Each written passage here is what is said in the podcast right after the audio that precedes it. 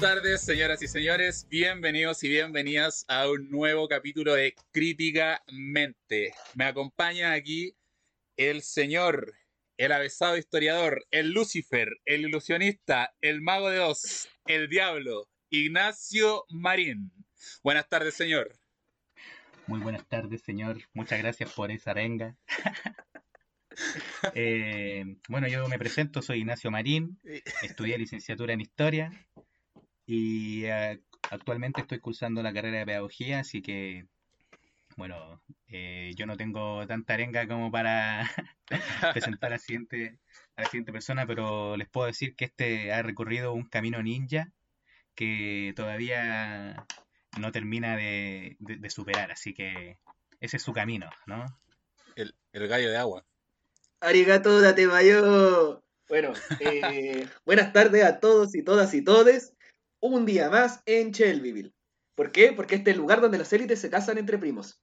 Eh, bueno, muy agradecido y eh, sin profundizar más, me gustaría, y agradeciendo la introducción de mi amigo Ignacio, bueno, eh, como mismo dice, sí, historiador, eh, estudié licenciatura en historia y entre esos con mi buen amigo, aquí presente, Felipe Meneses, actual eh, estudiante de carrera de pedagogía en historia, muy pronto futuro profesor. No, ya, ya me titulé, Ya te tituló, Sí, yo, soy, yo me acabas de destitular, güey. Soy una mierda. Me están ninguneando frente a, los auditores y las auditoras. Te iba a decir, te iba a decir que, que hoy día anda con la batuta de Joker, pero acabo de yo quitar, re quitarte la batuta de Joker. pero me troleaste. Te troleé, te troleé. Pero bueno, sí, yo soy licenciado en Historia por la Universidad de Chile, al igual que los chicos de aquí, bueno, ahí nos conocimos.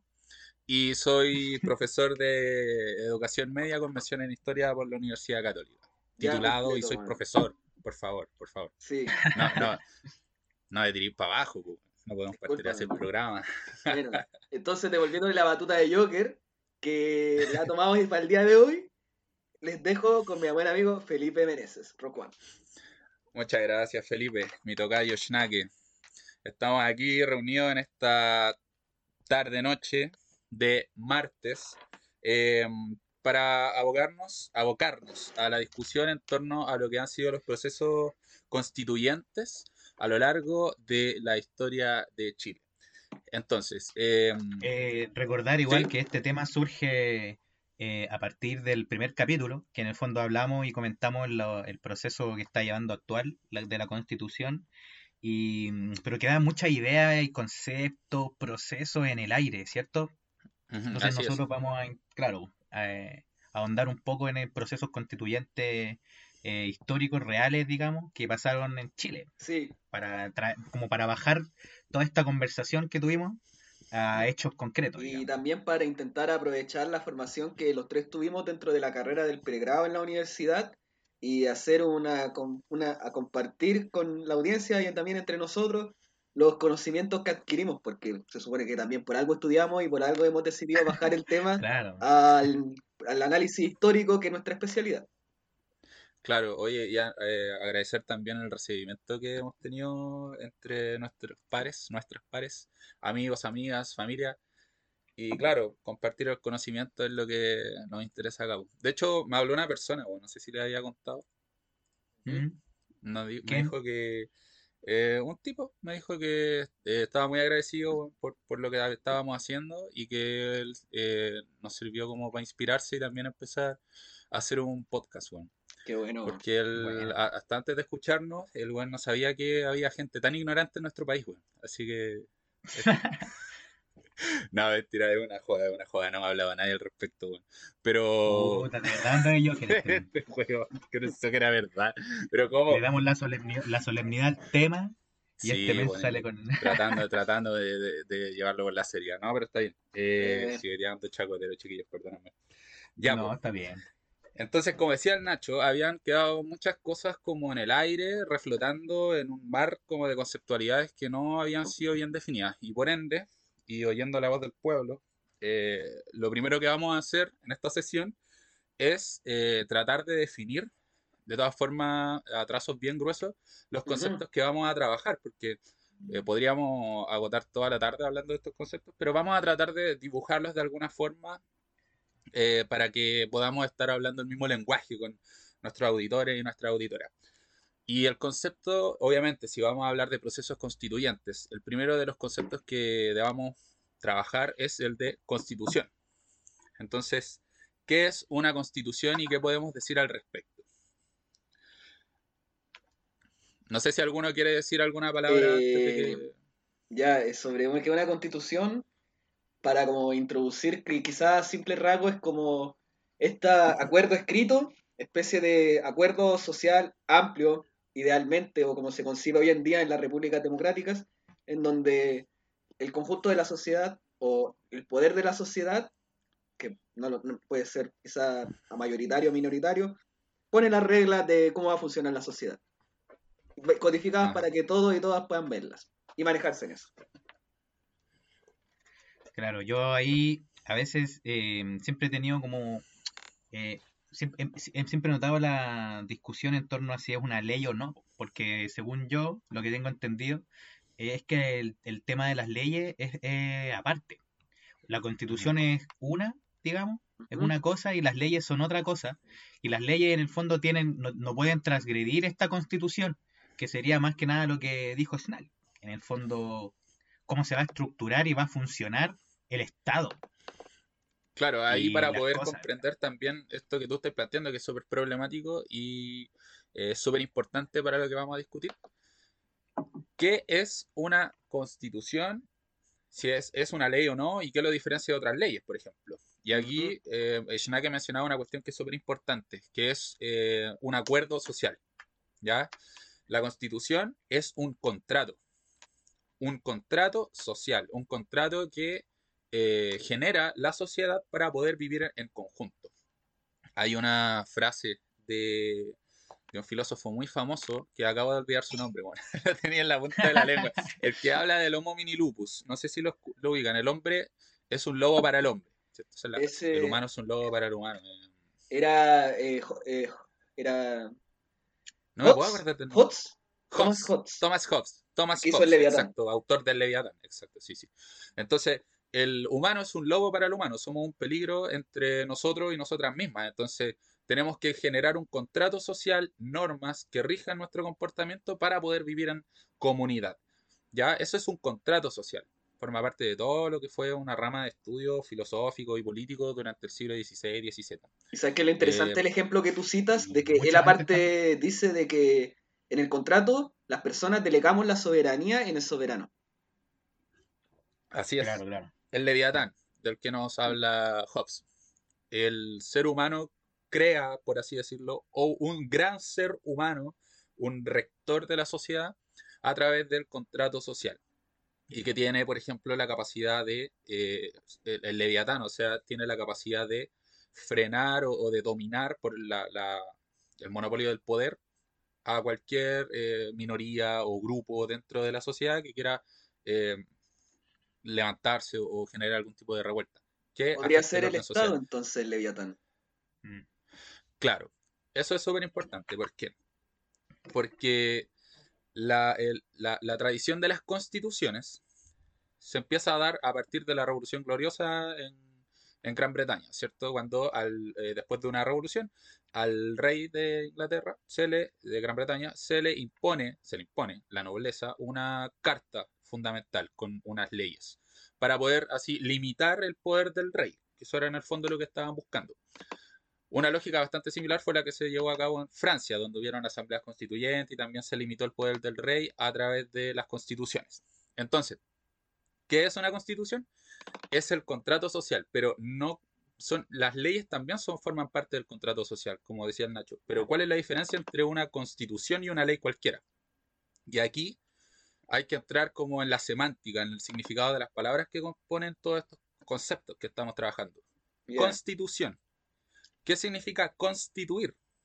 Constituir significa formar, erigir, fundar, darle forma a algo. Entonces, en la constitución lo que hace es dar forma a la sociedad y al Estado, en realidad, también. La sociedad se define a sí misma y también define un Estado y todas las normas que la rigen. Entonces, hay ciertas leyes que forman parte de los fundamentos más valiosos y más, más importantes de una sociedad. Y por eso tienen una, categoría de constitucionales, porque constituyen a la nación y al Estado. Y acá hay otro concepto que es importante, que es constituyente, que venía de lo mismo, ¿cierto? Constituyente, vamos a hablar de los procesos constituyentes. ¿Qué es constituyente? Aquello que constituye, va hacia lo mismo. Aquello que, que aplica el verbo de constituir. Esto quiere decir que aquellos procesos que son constituyentes tienen relación con la forma en la cual se funda o está compuesta el Estado y la nación. Entonces, acá, acá quiero hacer, poner el acento sobre todo para enlazarlo con el presente, porque es, por ejemplo, no se quería una asamblea constituyente, pero sí se aceptó una convención constitucional. ¿Qué es algo constitucional? Algo que tiene que ver con la constitución. Que no es lo mismo que algo constituyente, porque cuando tú hablas de algo constituyente estás hablando de que es un proceso en el cual vamos a darle forma y a definir las cosas. ¿Ya? Entonces, ese lenguaje es súper importante porque vamos a hablar de algo, de un lugar o de un mecanismo que va a, darle forma a la nación y al Estado desde cero, o simplemente vamos a tocar la constitución, y por eso es constitucional. Por eso mismo eso fue acordado. Por eso mismo eso, fue definido en un acuerdo de la clase política. Fue un mm, punto y fue decidido así. Entonces creo que ya. Sí. Mm, no, que es súper em, completo, completo en análisis y, y, de ahí justo quería colgarme para introducir em, otro tipo de conceptualización, que en el fondo tú hablaste de que, claro, la sociedad eh, realiza este contrato pero ahora con la revisión que vamos a hacer em, de, de, los procesos constituyentes, vamos a darnos cuenta que en el fondo hay distintos tipos de sociedades igual dentro de, eh, digamos, la nación. En este caso, para ser más como... Mm, em, para no complejizar, complejizar tanto el, la, la, nomenclatura, por decirlo de alguna manera, está la sociedad de élite y la sociedad popular o dicho de otro modo, la clase dirigente y las clases populares. ¿Y por qué digo clases o sectores o populares? Porque en el fondo aglutinan a, todos los que están por debajo de esta clase dirigente. Y en el fondo, em, en la, eh, ¿cómo se llama? Procesos constituyentes que han habido, eh, el tipo de sociedad y la forma en que se han eh, constituido en el fondo son desde la propia clase dirigente. No, es como, o sea, en el fondo, no es como que toda la, toda la sociedad participe en todos esos momentos. Por eso es importante también eh, el proceso actual, porque en el fondo se están incluyendo otro tipo de, de sujetos, en el fondo, a, la constitución, a la, a la constituyente misma.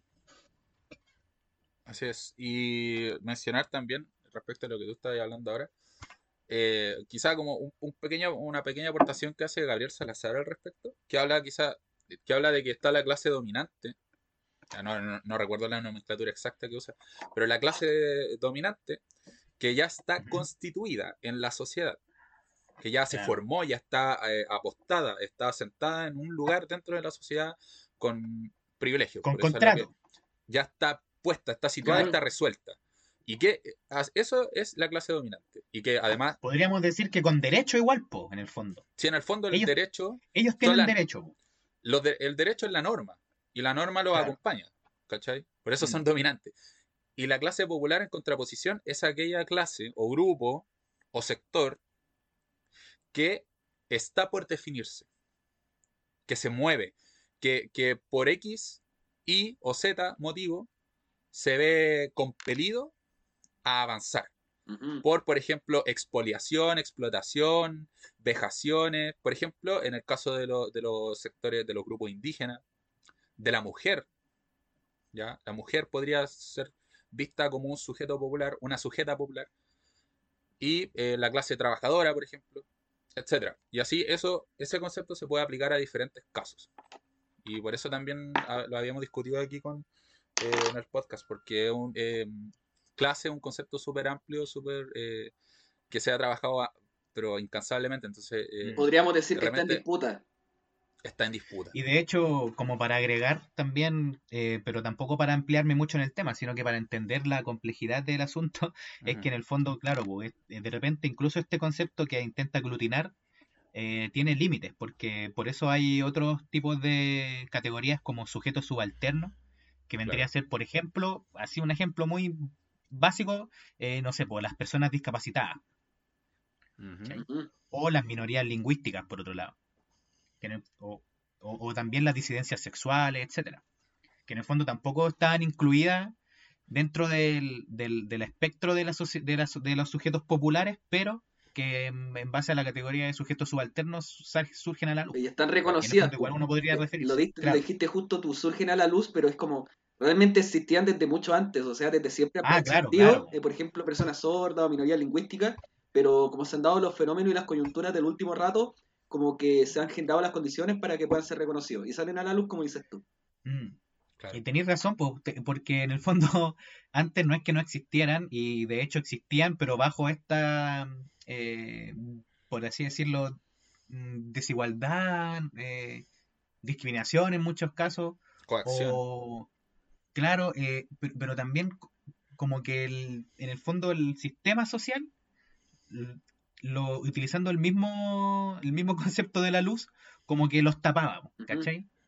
Lo mismo que pasaba con el tema de las mujeres, pues en, mucho, en, muchos casos, pues en el fondo que no podían salir solas, por ejemplo, pero no por ya una cuestión de, de cuidarse, sino que es porque no nomás, Por, por, costumbre, por uso social. Claro, claro, claro. Entonces, eh, lo, claro, por cultura y, y, estos grupos de los cuales hablamos se pueden diferenciar unos con otros por, cuestiones que pueden ser étnicas, por cuestiones que son culturales, eh, eh, religiosas, quizás eh, económicas, sociales, etc. Entonces, pueden haber muchas diferencias y algunas de ellas son estructurales, o sea que forman parte de lo más fundamental de la organización de una sociedad. Cuando esos elementos que son estructurales cambian, es cuando hablamos de una revolución, por ejemplo. Sí. Pero cuando cambian repentinamente. Pueden cambiar de múltiples formas. Pueden cambiar de múltiples formas porque la sociedad es multidimensional, tiene múltiples dimensionalidades. Pero también no solamente... se pueden hacer revoluciones de distintas formas, no está como claro. También. Claro, porque puede haber una revolución social, una revolución política, económica, etc. Entonces, Eshna, que si, si, pudieras como guiarnos por esta definición también que es súper relevante para la conversación, ¿qué podríamos entender más o menos por revolución? En términos de, Estado igual, pues sociedad. Ya. Eh, ¿Cuándo es revolución y cuándo, se, cuándo no es revolución?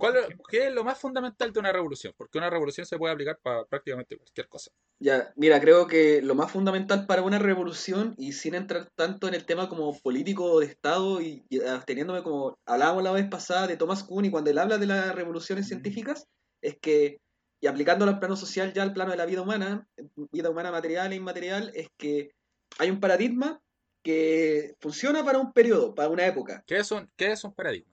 Un paradigma, por así decirlo, es un marco, es una estructura de conceptos ordenados y de procesos ordenados en torno a estos conceptos que definen la vida o cómo funcionan las cosas. En la ciencia, por ejemplo, puede haber un paradigma como fue el paradigma newtoniano, que definió las leyes, básicamente. Las leyes de Newton que definían que con este método y, y, con forma de concebir las cosas, la vamos a ir ampliando y vamos a desarrollar el conocimiento ahí. Un paradigma social, por ejemplo, podríamos decir que Chile entre la década del 20 y la década del 70 tuvo un paradigma de un estado asistencial, un estado con cierta progresión a lo social, que ese paradigma se acabó porque llegó el golpe y la revolución neoliberal y pasamos a otro el estado empresario.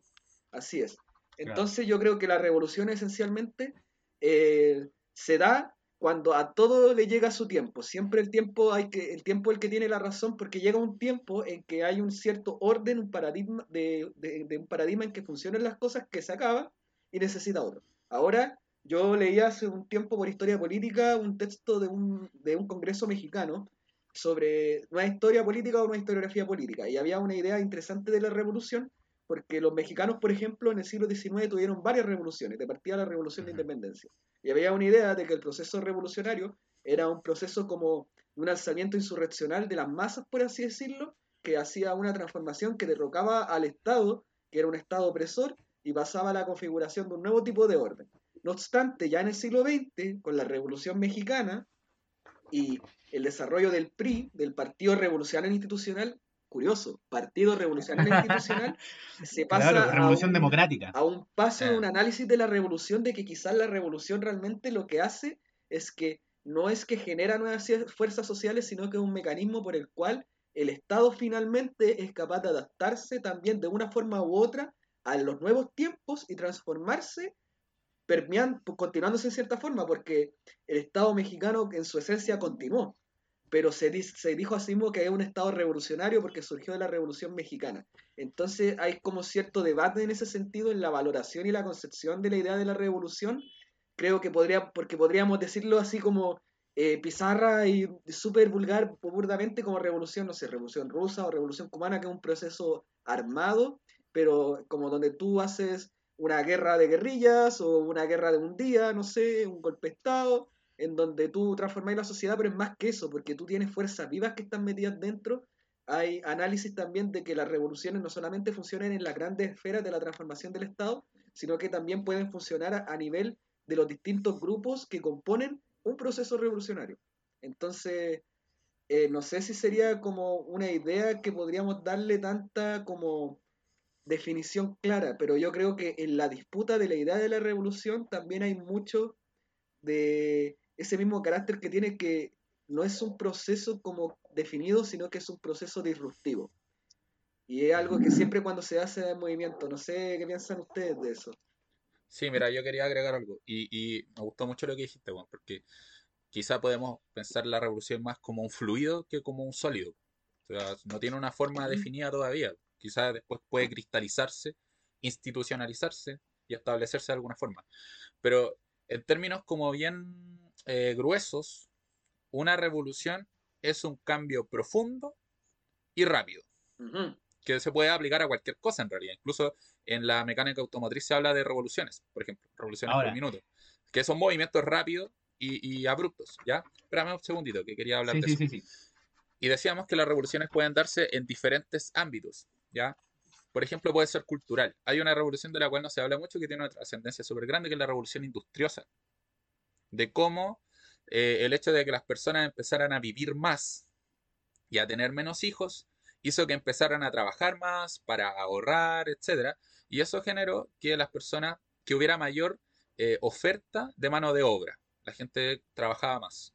Y eso permitió, a su vez, que se contrataran personas para trabajar en talleres de hilandería o trabajo de algodón. Y eso permitió ese cambio cultural, esa revolución que fue cultural, permitió una revolución económica, que fue la revolución industrial que nació precisamente de la mano con, con, esta revolución cultural que venía de antes. La gente ya venía, ya quería trabajar más para ahorrar, para preparar su casa, etcétera. Esas cosas antes no se pensaban así. Y esa revolución económica que cambió completamente el funcionamiento de la economía, porque ya no se producía más en los campos que en la ciudad, sino que ahora se, se producía más en las fábricas que estaban en las ciudades, eso también generó a su vez una revolución que era social, porque cambió la composición de la sociedad. Ya no tenemos campesinos en, su mayoría. Ahora la mayoría de las personas viven en las ciudades, trabajan en una fábrica quizás, y las personas que dirigen la sociedad ya no son los dueños de la tierra, sino las personas que son dueñas del capital, de la, de la fábrica, del dinero, etc. Entonces, una revolución puede aplicarse de diferentes formas. O sea, el concepto de revolución se puede aplicar a diferentes eh, aspectos de la sociedad. Eso era principalmente lo que quería lo que quería decir al respecto. No sé qué quería agregar tú, Nacho. Que en el fondo nosotros hablamos así como de una ruptura abrupta, pero igual, eh, claro, es porque, como decía Schnack, es, es, es, disruptiva, es fuerte, ¿cachai? Y casi siempre conlleva un... Eh, en la, estamos hablando como ya más del tema eh, del de Estado, eh, conlleva una, una, una, una, un enfrentamiento. Claro. Pero, pero claro, pues no es que el, no es que el Estado cambie al tiro. O sea, en el fondo es un proceso, ¿cachai? Y aún cuando es una revolución y aún es cuando es de cualquier tipo, ya sea militar, fascista, eh, comunista, bolchevique, lo que sea, eh, hay un proceso constituyente detrás de eso. En el, o las revoluciones de, de, independencia, ¿cachai? También tuvieron un proceso de constitución, etcétera. Claro, y, y, y ¿Sí? quizá podríamos ahora, para acercarnos más, a la discusión que, queremos desarrollar en profundidad, hablar precisamente de eso. Ya lo tratamos así como igual rápidamente en el capítulo anterior, pero si es que la revolución de independencia fue una revolución realmente, por ejemplo, porque al menos en términos sociales, por ejemplo, no fue una revolución. Porque las estructuras sociales del territorio que se conoce como Chile, ya que, en ese entonces no era tan grande como ahora, ¿cierto? Eh, no cambiaron profundamente. O sea, los inquilinos seguían siendo inquilinos, los dueños de la tierra seguían siendo dueños de la tierra, y las mismas los mismos grupos sociales seguían dominando la sociedad, porque en realidad la, la, autoridad del rey, de la corona, era más que nada como bastante igual como marginal. Incluso está esta frase de, de Sakata, pero no se cumple. O sea, ya sí, sí, tienes razón, pero no lo vamos a hacer porque, bueno, y, no podéis venir aquí a molestarnos porque está ya tres meses en barco, así que, ¿cachai? Entonces, eh, en términos sociales, no fue realmente una revolución, pero en términos políticos sí que lo fue, ¿no? Es que quizás fue una revolución aristocrática, porque donde se tuvo una transformación radical de la, del paradigma, de la estructura del poder, de la forma en que se ordenaba el poder y los conceptos, y que de ahí permitió de que hubiera una transformación social progresiva dentro del nuevo Estado, fue la acción revolucionaria de los aristócratas, para ellos, para ellos. De hecho, igual está buena para colgarse de ahí para empezar como em, a comentar un poco, eh, el, eh, breve igual, pues, pero a comentar un poco lo que fue la, el proceso constituyente de 1833. Porque son muy cercanos. Claro, espérate. Eh, claro. Sí, oye, ¿me, ¿me dejáis hacer como entregar unos breves antecedentes que tengo anotaditos acá, como para contextualizar. sí, sí, pero espérate. Es que era, era como para decir la idea nomás de que en el fondo la constitución del 33 lo que va mm, es como en la consolidación de, ese, de esa revolución política. ¿Cachai? Claro. Y pensando en que, según yo, según, a mí, según mi parecer, igual hay un tipo de revolución cultural, pero, como dijo Schnake, para la aristocracia. ¿Cachai? Es decir, la sociedad popular, cualquiera que sea su condición, ya sea campesino, artesano em, o pirquinero de la minería, siguió bajo sus mismas condiciones hasta entrado 1900. Entonces, eh, claro.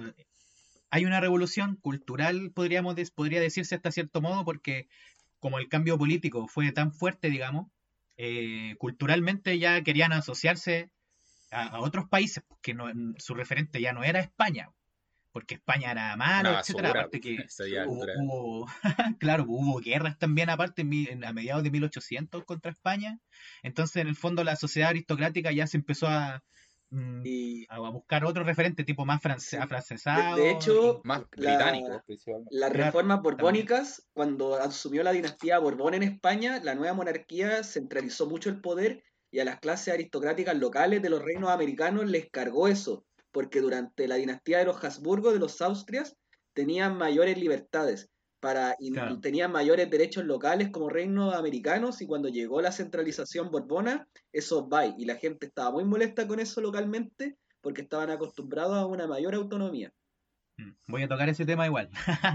Dale, Mene. Claro, eh, el tema aquí que quería mencionar es precisamente cómo llegamos a ser independientes políticamente de otros países y a tener una constitución. O sea, eh, cómo llegamos a ese proceso. Y, como, como, punto de partida siempre se establece en 1808. Porque en esta fecha, cuando producto de las invasiones napoleónicas, Fernando VII eh, debe escapar de España, finalmente eh, finalmente detenido. Así que el, rey no estaba gobernando. ¿Cachai? Y producto de eso, el 18 de septiembre de 1800. O sea, había un rey, había un rey, un rey francés, el hermano de Napoleón. Eh, José, José Napoleón, si no me equivoco. Pepe, Pepe Botella, porque era eh, bueno, para, para beber, ¿cachai? Risa, risa, no, risa nos faltaron en este era proceso. Bueno. Era bueno para empinar el codo el Pepito. Sí. El, hermanito, el hermano chico de Napoleón, ¿no? sí. El hermano chico? Sí, algo así. la cosa es que eh, Pepito Bonaparte atrapó a Fernando VII, rey de España, y por ende había un vacío de poder. Ese fue el gran problema. Se generó un vacío de poder porque no estaba el rey. Entonces, eh, ¿qué pasa en estos casos? Como bien decía Arechinake, eh, en, la tradición española siempre hay una tensión entre como la autoridad y la localidad, como la, la autoridad central y la localidad. Entonces, cuando no está a la cabeza de este gobierno, el- la soberanía pasa a, a- a las localidades. Entonces, E incluso para, eh, la, la palabra igual que ocupaban eran los pueblos, po, los pueblos. ¿cachai? Sí, Pero entendiendo los pueblos como el conjunto de ciudadanos que viven en los pueblos. Los del cabildo. ¿cachai? No los campesinos, claro, no los Sí. campesinos, digamos, etcétera, no el pueblo Los vecinos, No, claro, los vecinos, Los del vecinos, pueblo, claro. de la ciudad. los que tenían tierra, en general los que eran hombres, y los que tenían incluso bienes raíces, pues bienes, o sea, más que tierra, eh, eh, bienes materiales, para sostenerse. claro. que o estaban sea, ligados eh, con los fundadores del lugar. Claro. Exacto. Entonces, en el fondo, claro, así se decía. Esos eran los, los pueblos. Claro, eh, exacto. Entonces, eh, se forma la, jun- la primera Junta Nacional de Gobierno de Chile, del Reino de Chile, eh, que su nombre era Junta Provisional Gubernativa del Reino de Chile a nombre de Fernando VII. Claro. Porque se supone que lo que hacía esta junta era proteger la soberanía del rey mientras el rey estaba eh, desgraciado. Así. Tranquilito, mi rey. Ah, El rey había caído en desgracia y eh, esta primera junta eh, lo que buscaba era proteger la soberanía del rey. Entonces es así como se, se- se genera esta instancia. Eh, posteriormente se genera el, el Congreso Nacional en 1811 y bueno, ahí viene José Miguel Carrera que venía desde la guerra napoleónica, llega acá, hace un golpe de Estado y saca a las personas más conservadoras. Bueno, Tiro, cuatro tiro, golpes tiro. de estado de José Miguel Carrera. Cuatro conche su madre. Weón, cuatro Ah, Dejando tradición, tradición, de ahí tradición chilena, weón. Sí, Oye, cuatro. tradición en el ejército. Oh, Y precisamente este loco era un, un, un militar, po. y todas las personas que lo acompañaban eran militares. Entonces, durante uno de los, de los puntos que podemos conversar también, que, que fue uno de los problemas más grandes al principio de, de la independencia de Chile, fue cómo le paramos la mano a los militares, po, porque estaban en todos. todos. Spoil- José Miguel spoiler. Era un militar. Spoiler, va a ser spoiler, una, sí. va a ser transversal en la historia del país. Spoiler. Claro, entonces, eh, bueno, José Miguel Carrera hace este golpe de Estado junto con sus hermanos, etcétera, y finalmente se toman el, el Congreso eh, y, y lo llenan de personas que eran más proclives a la independencia eh, de Chile. Esto ya se había discutido allá en Cádiz, había conocido a José San Martín, lo, lo invitaron a la logia Lautaro, etcétera, y hay todo un cagüín que no vamos a trabajar en mayor profundidad, pero lo importante acá es que en 1812 se hace una constitución en Cádiz para eh, que la soberanía, para generar un contrato social en ausencia del rey. ¿Y qué fue lo que hizo José Miguel Carrera, que tenía amplias facultades, por lo demás? Hizo su propia constitución, ¿cachai? Mm. Hizo su propia constitución. Y es ahí cuando empieza la guerra por la independencia. Porque al principio recordemos que esto era para cuidar la soberanía del rey. Entonces. José Miguel Carrera se pasó para la punta. Se subió, se subió al chorro y el, el virrey del Perú, cuando, cuando José Miguel Carrera presentó su propia constitución, dijo, chuta, esto ya parece que va, se fue para otro lado y ahí empezó la guerra de la independencia, empiezan a enviar eh, tropas a Chile, finalmente, bueno, Oye. se- ¿sí? Y la- e- e- esa guerra, ya, mandan tropas, claro, pero el grueso eran chilenos Ah, contra Sí, pues, chilenos. realista, o sea, el bando eh, realista. Era, el bando realista no eran españoles, ¿cachai? No eran españoles contra chilenos, no, hermano. Era gente chilena, Sí. realista, que le Sí, gustaba pues. la realeza, ¿cachai? Fue una guerra civil. Mira, esta- no es que son eran, reales, eran los, los aristócratas, los terratenientes realistas que forzaban aparte a sus peones de su hacienda a luchar por el bando realista. Claro, Bernardo. Higgins oye, espérate, espérate. lo- No, pero lo hizo por el bando patriota. Pero lo hizo por el bando Lo hizo por el patriota. bando patriota, pero Entonces lo vamos o a perdonar un poco. No, nada, nada. Aquí no se perdona a nadie. no, lo hacemos pico igual, weón.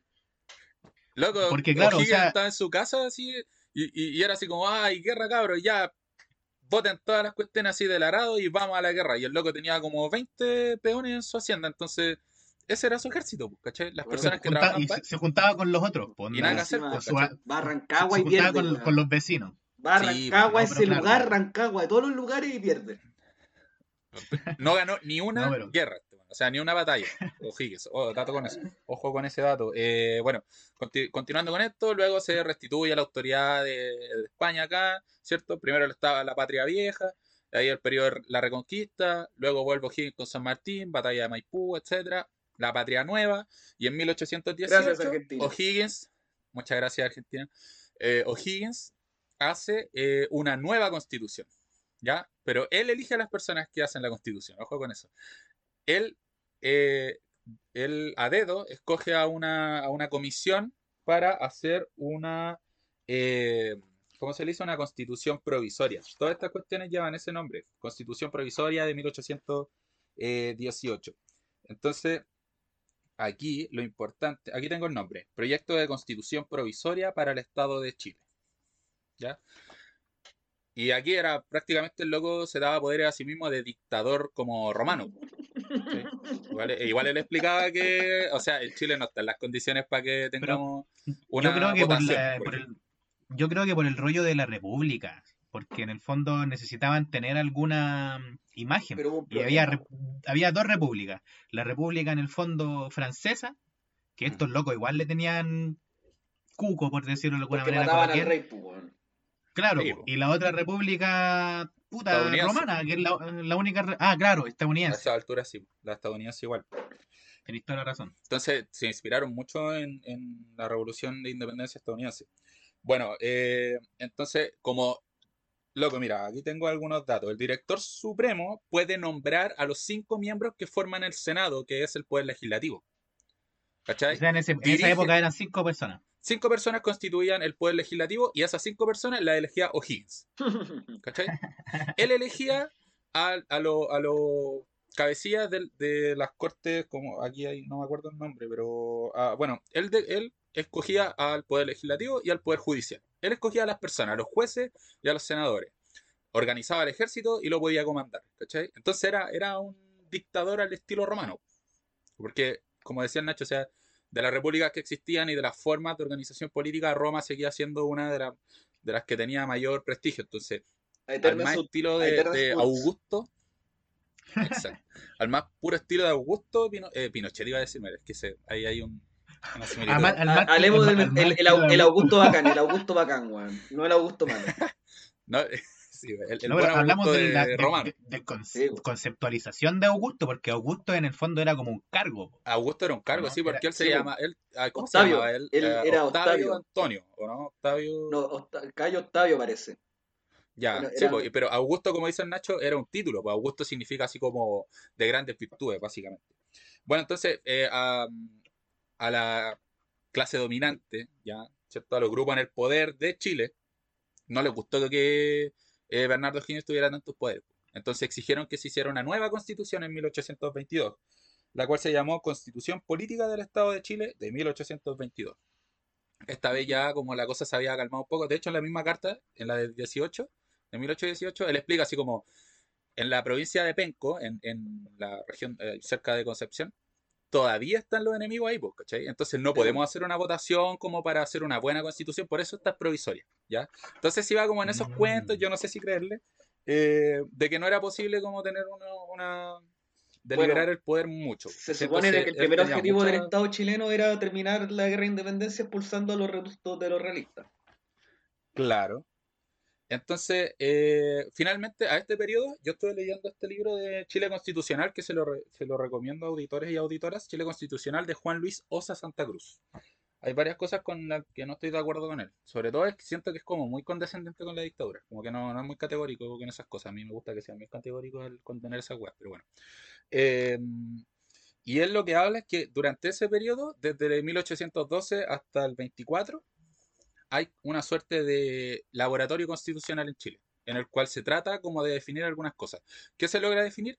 Que Chile va a ser una república, ¿ya? Y que iba a ser de corte liberal. Esas son las dos cosas que se logran definir en ese momento. O sea, una república porque los poderes del Estado debían estar divididos, ¿cierto? Poder ejecutivo, legislativo y judicial. No podían estar concentrados en una sola persona, tenían que estar divididos en distintas instituciones. Hay algo interesante en lo que tú dices, de que haya un acuerdo de que sea una república liberal, entendiendo como la ideología liberal que está más englobada en la Inglaterra, pero de que en Chile en ese momento y para esa época los principales dos grupos eran los liberales, que se llamaban, le llamaban pipiolos, y los Sí. pelucones, que eran conservadores.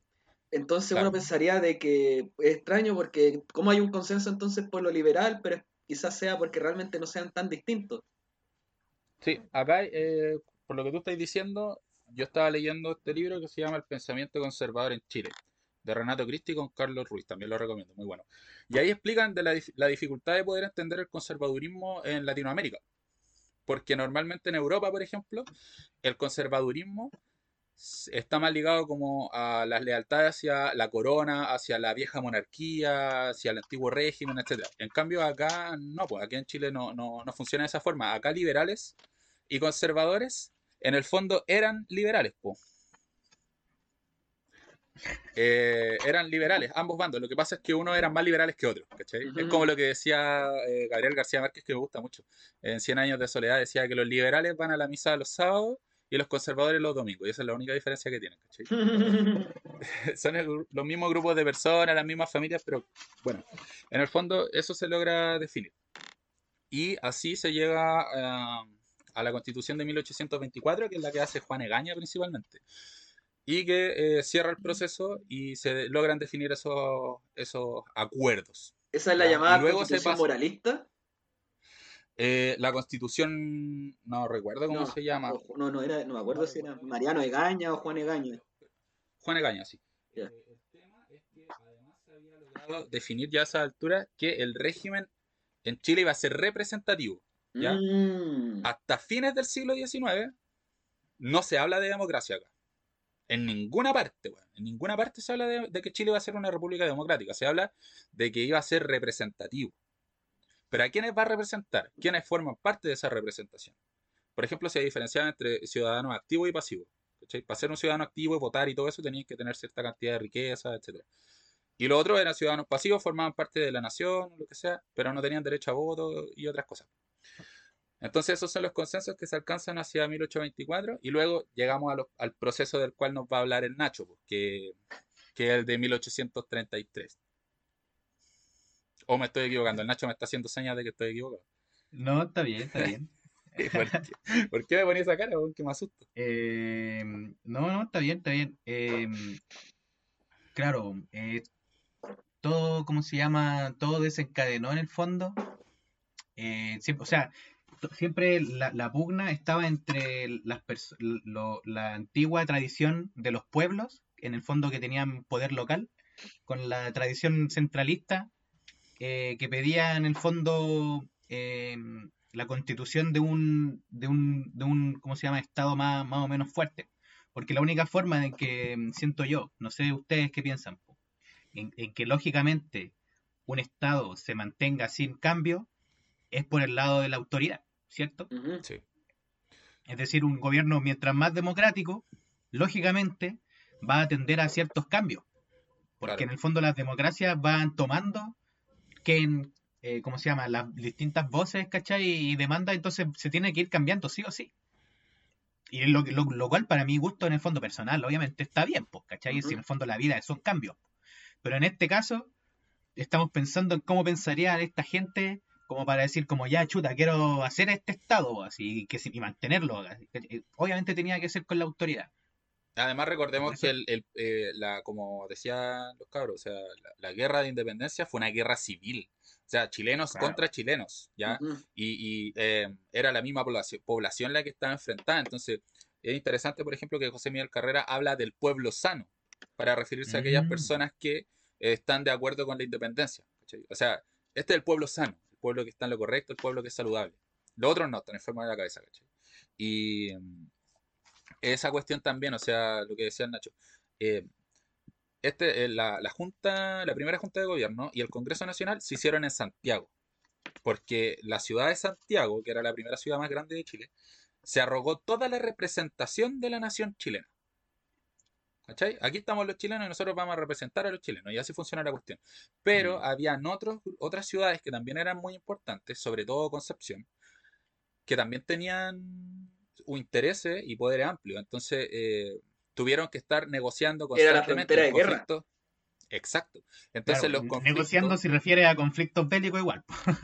sí, pues, o sea, José Miguel Carrera y Mario de Rosa, si no me equivoco, estuvieron en conflictos constantes. Los conflictos que hubieron entre Carrera y O'Higgins era porque Carrera representaba a Santiago y O'Higgins a Concepción, etcétera. Mm. Entonces, habían diferentes, por así decirlo, como aristocracias locales en esas ciudades. ¿cachai? O sea, grupos de poder asentados en Concepción, en Santiago y en Coquimbo principalmente, y estaban todo el tiempo luchando por tratar de tener mayor influencia en el proceso de independencia, en la definición de, la, de la nación y del Estado. Entonces eso estuvo muy presente ahí. Y eh, como antecedente igual a lo que que va a decir el Nacho. O sea, la constitución del, 80, del 33, de 1833, surge después de una victoria conservadora en medio de una guerra civil. Claro, pues totalmente. Em, una, una mm, guerra que había empezado en 1829. En el fondo el, alzamiento fue eh, conservador y precisamente fue en Concepción. Em, dura al final dos años, se supone, y el 1930 eh, se libra la batalla del Ircay y en el fondo se formula un gobierno de sitio. ¿cachai? Eh, ¿Qué es lo que pasa? Como tú, como tú dijiste recién, en el fondo la cultura de estas personas era eh, liberal, pero unos eran más, más liberales que otros. Entonces, en el fondo, entendiendo bien que es dentro del grupo muy, muy reducido de la población que pertenecía a la clase dirigente, había cierto intercambio de, por, ejemplo, eh, opinión pública y ese tipo de cosas. Es decir, habían eh, medios de comunicación, por ejemplo, en donde se informaba de que, pucha, ya, eh, esto es lo que vamos a hacer, en el fondo queremos una nueva constitución o no, ¿cachai? Sí. Pero eso está igual, como te digo, súper reducido y estaba ligado generalmente a las mismas personas que conformaban estos gobiernos. Claro, un dato. Lo, de facto. Hablando de lo reducido que es, precisamente, eh, en, habría que saber, había que saber leer para poder participar. Ya, y para saber leer, o sea, para saber leer. En ese momento era, tú tenías que tener de una familia con los recursos que para educarte para que supieras leer. Sí, pues, Igual en todo caso, estamos hablando de eso, pero mm, tampoco es que te sirviera leer en la vida de ese, de ese tiempo, digamos, ¿cachai? En el fondo, mira, si tú nacías ahí en, el campo, ¿cachai? En el fondo, y te servía más el conocimiento de otras cosas. Ahora, el problema es que para, en, el fondo, teníais muchos privilegios si también sabíais leer, po. Sí. Y en el fondo podríais... ¿Mm? ¿Sí? es que la cultura antes, ¿Mm? antes de, de que la lectura se masificara, se compartía más de forma oral y claro. e iconográfica, con imagen y cosas así. Por eso las pinturas eran tan espectaculares, porque así se transmitía la cultura, por medio de imagen, porque muy pocas personas sabían leer. Sí, pues, y yo, yo encuentro que no es algo como negativo, solamente que estas personas, o sea, en el fondo la cultura occidental que, que traían estas personas tiene eh, lo más importante en la lectura, porque en el fondo la palabra es de Dios, po. ¿Quién, el Dios está en un libro, po. ¿Cachai? Entonces, claro, ¿quién sabía leer? Puta, los curas. ¿Quién te enseñaba a leer? Los curas. Pero en fin, pues eso es otro tema, que, en el fondo es para ejemplificar lo reducido que era. Eh, y mira, un dato freak, pero que en el fondo no sé, pues quiero saber su opinión, pues porque aquí el diario oficial más o menos que era, no, no, no es un diario oficial del Estado, sino que es el símil del Mercurio, ¿cachai? Ya, pero del siglo XIX. Sí, que en el fondo, claro, pues sí, es, es privado, pero en el fondo participa la misma gente del Estado, en el fondo. el Mercurio igual existe desde hace cierto rato. El Mercurio. Sí, desde el siglo XIX también. El Mercurio es del siglo XIX. Pues, Pero este se llama el Araucano. Ah, ah sí. El, Araucano, monitor Araucano, algo así. Claro. Entonces, no sé, pues me parece igual. Eh, ah, ya, tú te referías al nombre. El nombre, porque claro. Es que bueno, es porque durante la independencia los próceres tenían esta idea de que como había que combatir a la hispanidad, al rey, eh, teníamos que ensalzar nuestros valores locales y qué más local que nuestros pueblos originarios, ¿cachai? Claro. Oye, ojo con que en el escudo de Chile que diseñó José Miguel Carrera en su gobierno, que es el de la patria vieja, eh, en el escudo sale un mapuche y una mujer mapuche. O sea, un hombre y una mm. mujer mapuche. Y ellos no tenían ningún tipo de. No, no, de consideración en, el, en este proceso. de hecho, eh, participaron en la guerra civil en contra de los independentistas, a favor del bando realista. Porque así podían mantener los, su mayoría, acuerdos que habían formado la frontera del Biobío. No, y además, o sea, obviamente querían debilitar a los buenos que estaban acá, pues sí. Sí, Y pues, ese es era su problema, pues, ¿cachai? Y eso también, o sea, quizá alguien en este momento puede estar diciendo, ah, los mapuches son antichilenos, échenlos a todos, ¿cachai? No, pues, weón, porque tenéis que comprender esto como un proceso que se estaba desarrollando. En este momento Chile no estaba constituido como un país como tal, Y ni los siquiera tenía ya llevaban siglos, fronteras. pues, weón, siglos resistiendo a Claro, los españoles sí. y habían establecido eh, tratados en donde es como le derrotamos, ustedes no van a entrar más, weón. Sí, esa es la realidad Claro. también. En Sí, todo caso, eh, no sé, a mí se me ocurre por qué entonces. Y mm, no sé qué opinan ustedes, pues, pero siento yo que obviamente por cuestiones históricas, eh, el campesino común y corriente, digamos, eh, vivía más o menos al modo más cercano al mapuche que al español.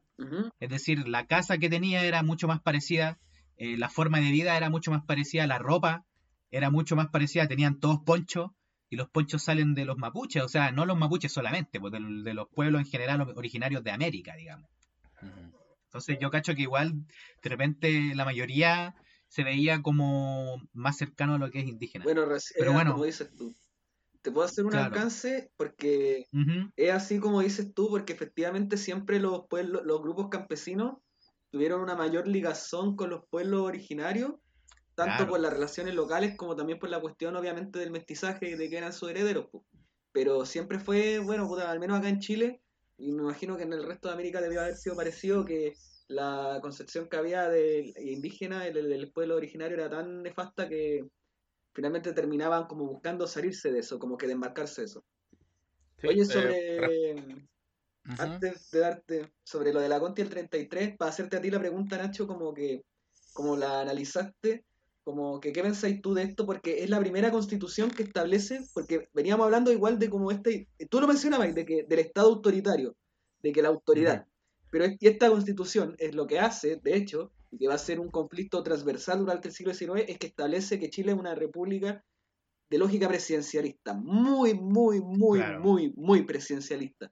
Y el Estado, la orgánica del Estado, los poderes del Estado se construyen alrededor del presidente y del respeto de la figura presidencial, y de ahí herma- hermana el ordenamiento que establece en Chile la burocracia, de forma lenta, irregular, pero que lo va haciendo. mm. Eh, mira, por eso mismo yo hablé del araucano, porque en el fondo en ese eh, medio de opinión pública, en el fondo, eh, salía esta frase, y lo digo calcado, sacado de un artículo del gran Ulises Cárcamo. Grande. Dice, poder al gobernante, no a los pueblos. ¿Cachai? Y esa frase le lo dice todo, pues, en el fondo. ¿De qué Era año toda la... de 1833, por ahí, 32 quizás, La pero yo creo que más cercano al 33. Mm. Justo antes de que saliera la ley, pues, en el fondo, o sea, la ley, la constitución. Esto era como para motivar en el fondo la opinión pública y, y- y hacer como generar apoyo en el fondo, ¿cachai? Y había otro lib- ot- otro texto, o sea, otro texto, otro diario de, de Valparaíso, que cuyo nombre lamentablemente no recuerdo, pero en el fondo igual le hacía como el contrapeso, ¿cachai?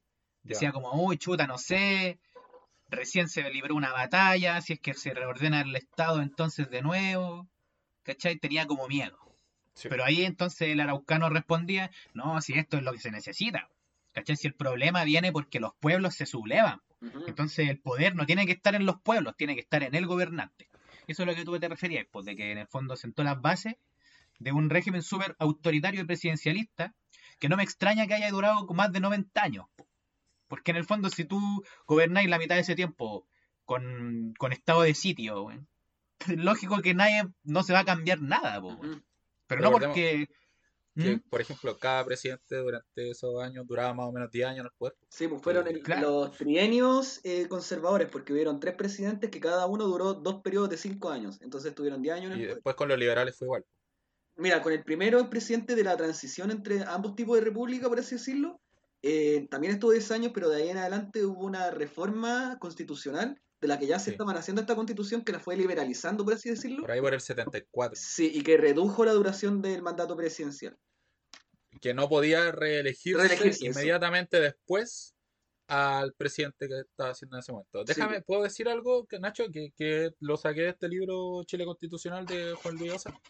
Es Mm. que este bueno lo que dice es que no es la forma Don, don Luis, don, don Juan, don Juan. Don Juan dice que en realidad la constitución, y yo lo revisé y, y puedo dar fe de ello, de que la constitución de 1833 en realidad mm, no fue la que tuvo mayor relevancia en la historia de nuestro país, sino que fue en realidad la de 1828. ¿Cachai?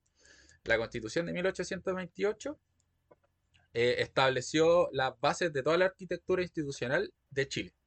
De hecho, yo me puse a revisar una por una todas las constituciones, para... Mira tú. Sí, trabajo de historiador, pues tú sabes. Sí. Y la cosa es que eh, era habitual hasta 1925, también lo revisé, que los presidentes hicieran como una presentación de la carta, de la carta fundamental de la Constitución. Y eh, José Joaquín Prieto, quien era presidente eh, durante la promulgación de la Constitución del- de 1833, se refiere a, a- a la carta como la Constitución reformada. Y se habla de que la reforma debe ser analizada y toda la cuestión, ¿cachai? Porque se reconoce que la Constitución de 1833 fue una reforma de la Constitución de 1828. Mm. ¿Cachai? Entonces, eh, eh, no hay grandes cambios tampoco. No hay grandes cambios. ¿Y, y por qué? Eh, está bien lo que dicen ustedes, porque se supone que la constitución del 28 tenía ciertos problemas y que eso había que solucionarlo mediante una reforma. ¿cachai? Por ejemplo, tres cosas importantes que anoté. Que se, como hablábamos, que hay unos más liberales que otros. La constitución del, del 28 era más liberal en el sentido de que permitía los o- otros cultos que no fueran católicos apostólicos romanos en el espacio privado. Pero igual se permitían ponte tú funeral y cosas así. Siempre y cuando fueran como violitas. Entonces, la constitución del 33 no eliminó así nada, ni en el espacio público ni en el privado pueden haber cultos que no, no sean católicos apostólicos romanos. Se restablecieron los mayorazgos, que era como la, esta tradición de que el hijo mayor se queda con toda la herencia y Muy importante para la continuidad de la clase en el poder. Porque siempre el hijo mayor tiene que heredarlo todo, porque si tú empezás a fragmentar la fortuna entre los distintos hijos, la fortuna se diluye. Exacto, entonces sube ese, como dicen Shinaka, esta institución, el mayorazgo, súper importante para los grupos que dominaban la sociedad chilena en ese momento. Y por último, se abolieron las asambleas provinciales, weón. ¿Cachai? O sea, Los pueblos. claro, como lo que tú estabas diciendo, ¿cachai? O sea, poder para la autoridad, no para los pueblos, ¿cachai? ¿Y por qué? Y hay que, hay que tener ojo con quiénes hacen esta reforma a la constitución. Diego Portales y compañía. ¿Quién era lo Portales? nombraste, ¿A qué? lo nombraste, Sí. lo nombraste. El, Pero el- ¿sabes el qué, gran gusano. El gran gusano, Diego Portales. Gran Diego chucheta, Portales gran chucheta. era, Pero es que, es que ahí está la weá, pues Sí, porque en el fondo esos son personajes que influyen, pero al final él no redactó ni escribió la constitución. po. No, pues porque fue una Sí. reforma. En realidad la constitución ya estaba dada de una, de una manera. sí. pues. Pero ¿por qué, Pero, ¿por qué tomó este curso y no otro? Porque ganaron los Claro. conservadores. ¿Pero eran solo los claro, conservadores? claro. No, eran los conservadores con los estanqueros. ¿Y quiénes eran los estanqueros? Los que dominaban los estancos, los monopolios de el alcohol, el tabaco, los juegos de azar, las mujerzuelas, etcétera, ¿cachai? Podríamos Entonces- decir que el grupo comercial empresarial de la época. Exacto, eh, sí, pues. Eh, quiero, quiero aclarar que eso de, dije mujerzuela haciendo referencia a vender, no sé si entendió. No Sí. quiero que, que piensen que me refiero así a las mujeres, ¿cierto? Juego azar y Ah. mujerzuela. Pero es que lo todo. de- Es que de hecho sí, de Bender. es que el, el estanco yo entiendo porque el estanco fue esa weá porque por el tema de la escuadra libertadora y la deuda que tomó Chile con Inglaterra y que tenían el derecho de, de hasta, por ejemplo, de la venta de naipe y de alcohol, de tabaco, Sí, prácticamente de todos los vicios. Entonces, Era un igual, monopolio. El monopolio de los vicios, entonces creo que por ahí tendría sentido como en la alegoría que haces tú. Claro, entonces yo no quiero que la gente ande preocupada de otras cosas. Yo, Ya, necesito orden, orden y que todo esté muy establecido. Y por eso necesito más autoridad y el peso de la noche, ¿cierto? La violencia, la fuerza, la coacción, para dominar a la población. Porque necesito tranquilidad para hacer mis negocios. Y por eso el gobierno se hace mucho más autoritario también. Es una Ahí- reacción conservadora más autoritaria. Ahí hay algo que dijiste lo- súper bien, weón. Pero no, termina, termina, termina. Ah, no, no. Porque lo, porque, ¿Por qué tomó este curso? Porque los empresarios necesitaban orden para hacer sus negocios tranquilos. Eso era lo que... De que tú Sí, das en el clavo cuando tú ah, citas a Portales y te quieres referir al peso de la noche, porque la, tristemente Portales es una figura muy gravitante dentro de lo que es la construcción del Estado y de las lógicas del poder en Chile.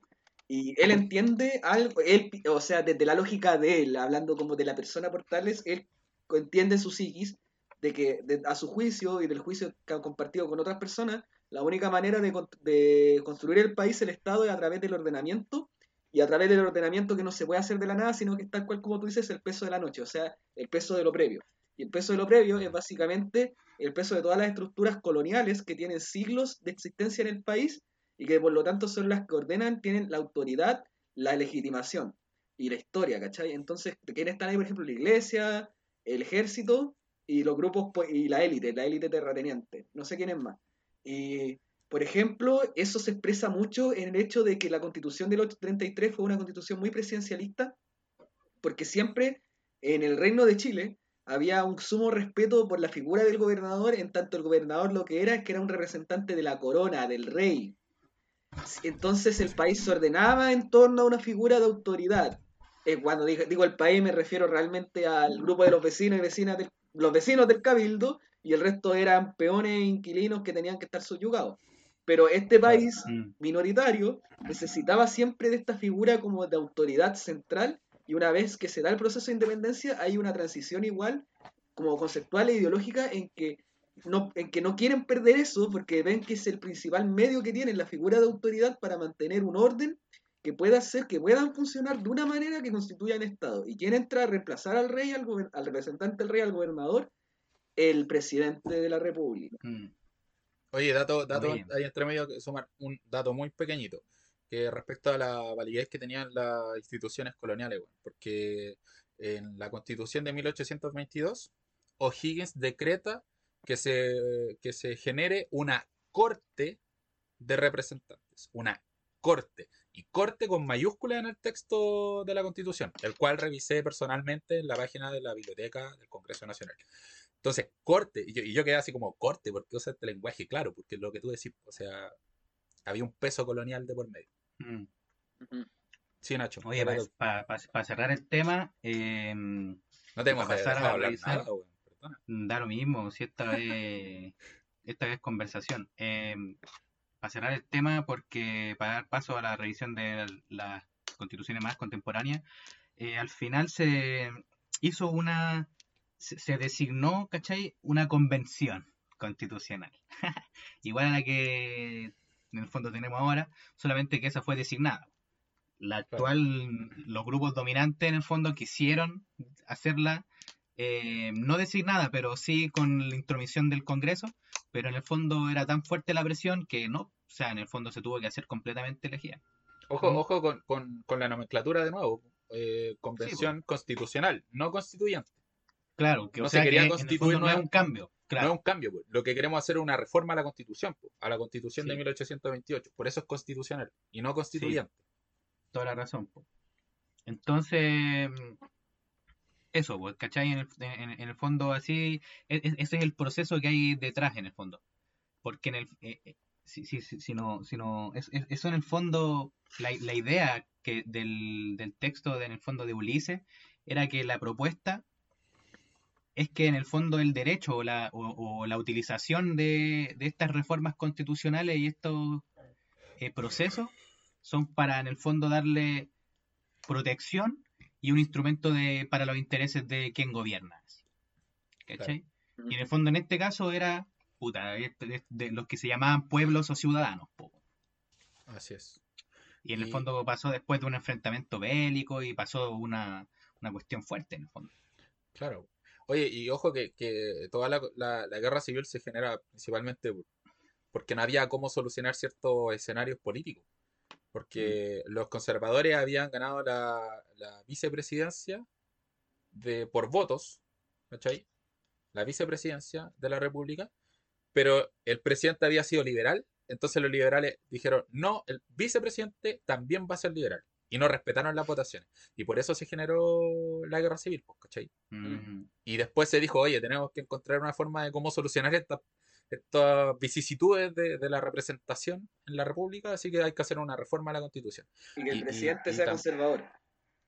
Conservador. Y para insistir también en, esto de que algunos eran más liberales que otros, ¿por qué eran todos liberales? Porque mm, eran contrarios a la, a la, a la monarquía, porque En el fondo odiaban la monarquía el absolutismo y el despotismo monárquico. Entonces, la única forma alternativa válida que había en ese momento era una república. Era una república liberal, porque eran los procesos que se estaban generando al calar de la revolución de independencia estadounidense, la revolución francesa y también los antecedentes que se tenían de Inglaterra, de Gran Bretaña. Entonces, eran las ideas que habían ahí, fueron las que se, se utilizaron. Juan, eh, perdona, el, eh, José Joaquín de Mora y el, el Melchor de Santiago Concha. Esos locos eran como expertos constitucionalistas que habían estudiado los casos de Francia y de Estados Unidos, ¿cachai? La constitución de Gran Bretaña. Entonces, eh, trajeron ideas del extranjero para aplicarlas acá. Y también se apoyaron mucho en la constitución de Cádiz. Entonces eran las ideas que estaban a la mano. Por eso algunos eran más liberales que otros y se parecían bastante, porque era el, era el espíritu de la época, en el fondo. Así que no sé qué más podemos agregar respecto a la constitución del 33. Yo creo que nada más porque no sería necesario como canalizarla puntualmente, así como ese ya estudio de enseñanza media, creo que no es lo que aquí nos importa. Exacto. Ya, pues entonces ahora no, deberíamos transitar hacia lo que fue Mm. La, constitución de 1925. Entraremos al siglo XX. Así es. Así es. Cabrón. nada, nada, dale más. No, pero dilo. Sí, jugarla. Em, ¿Vamos a hacer un alto acá? ¿O seguimos así grabando, digamos? No sé, ¿por qué? No, nada, porque la otra vez hicimos como una transición. Que a lo mejor. Por eso yo preguntaba, ¿no? A lo mejor esta es la transición. Sí, Ya, ya, ya. Le damos ahora. No sé, sí, sí, dale. Dale, bueno, dale, dale. Para empezar a hablar de eso, y Meneses hizo súper bien en hacer como antes unos antecedentes de cómo se llegó a la Constitución 33, porque, y para tratar de hacerlo brevemente, durante todo el siglo XIX se fueron acumulando problemas en torno a, y como lo hemos hablado anteriormente en otras ediciones, de este tránsito de que mientras se va construyendo el Estado chileno, el Estado chileno necesita configurar una nación chilena y esa nación chilena no pueden ser solamente las élites aristocráticas, sino que tienen que ser un conjunto de grupos que doten de dinamismo y complejidad al Estado, a la República, y ahí se necesitan a los grupos sociales inferiores para la aristocracia.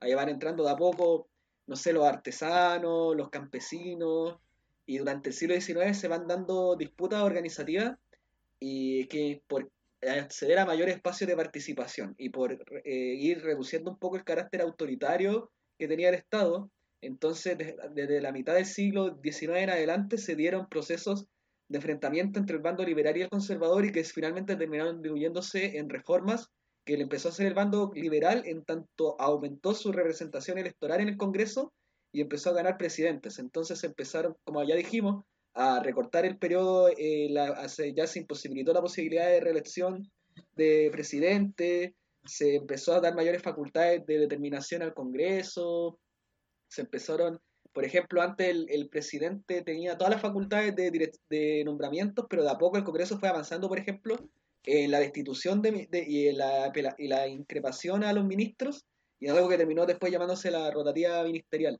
Entonces, a través del periodo se va dando y eso, y eso en escala ya, por ejemplo, de la élite, porque en la élite también había una disputa por el poder muy grande, una flota aristocrática, pero por debajo, cada vez más los grupos artesanales, los grupos, eh, los grupos eh, de los pobres de la ciudad, y después de a poco, bueno, yo creo que los campesinos se metieron más ya durante el siglo XX en los temas de organización social, antes no por lo atrasadísima también de que eran las estructuras sociales de la hacienda durante el periodo, que durante todo el siglo XIX fue prácticamente una reiteración de la colonia de la hacienda, pero se fueron acumulando varios problemas y en la medida en que por se eso, y por eso mismo decíamos también que la independencia no fue una revolución social. Ajá. Porque los campesinos seguían viviendo igual. Tal cual, tal cual. Bueno, pero al mismo tiempo el país evidentemente fue avanzando. Por ejemplo, el carácter eminentemente agrario de la economía fue transformándose a una economía más bien extractivista de recursos minerales para la venta en mercados extranjeros dentro de una dinámica del liberalismo económico, en donde Chile era una economía que se convirtió, pasó de ser una economía colonial agraria a ser una economía exportadora de minerales que eran útiles para los procesos de industrialización de las potencias del norte, del hemisferio norte. Entonces, durante, por ejemplo, eh, la plata primero con Chañarcillo, después el cobre y después finalmente el salitre, ya cuando se produce la guerra del Pacífico, que es la guerra que finalmente Chile derrota tanto a Bolivia como a Perú, y que esa guerra produce el surgimiento ya absoluto de la industria del salitre. Eh, bueno, eso fue cambiando la estructura económica del país. Eh, ya estamos claros que esa fue una guerra de la oligarquía, que fue una guerra terrible que nunca debió suceder. Bueno, eh, en donde Chile fue súper cruel, en especial con el pueblo peruano en el trato que le dio una vez hizo la invasión del Perú. Bueno, ¿Puedo, darme una licencia? ¿Qué cosa? ¿Puedo darme una licencia y decir una cuestión? Esa es la única, la única guerra en la historia de Chile en la que el ejército ha tenido que enfrentarse a, personas que no son de nuestro propio país, Y, en esa época el, ejército no estaba tan bien constituido como para que fueran, fueran militares como establecidos que fueran a pelear, sino que se, se, reclutaron. ¿En qué me estoy Pero te estáis equivocando, weón. ¿Por qué? A ver, dímelo, por favor. De que la primera fue la guerra contra la Confederación Peruano-Boliviana entre la década del 30 y 40 del siglo XIX, y de hecho ya fue, ya Chile ya tenía conflictos con Perú y con Bolivia unidos, pues, weón.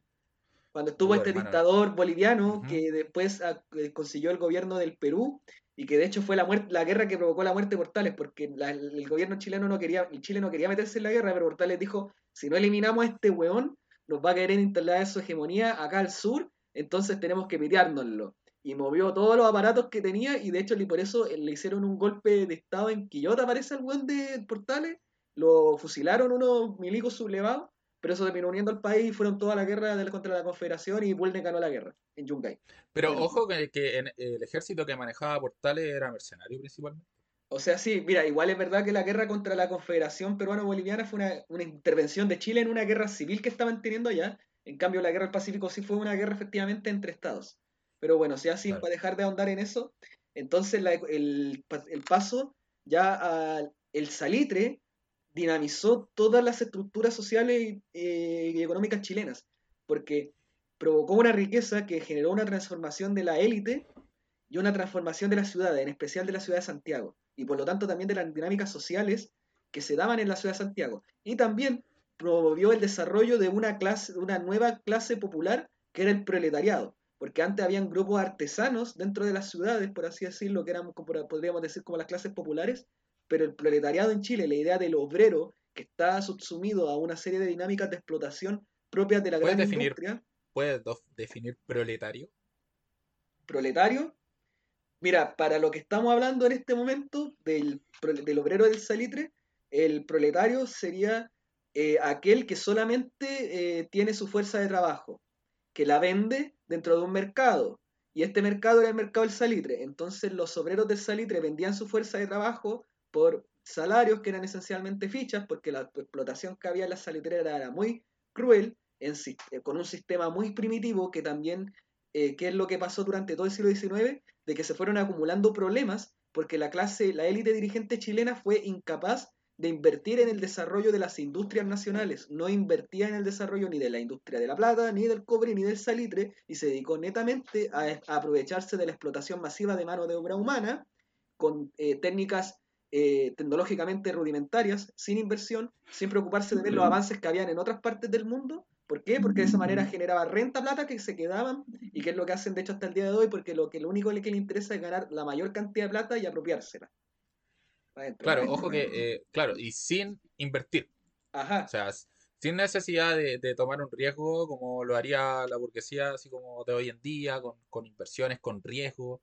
O lo, personas la burguesía de Europa o de Norteamérica, que era lo que se hacía, que reinvertían la ganancia en inversión de capital.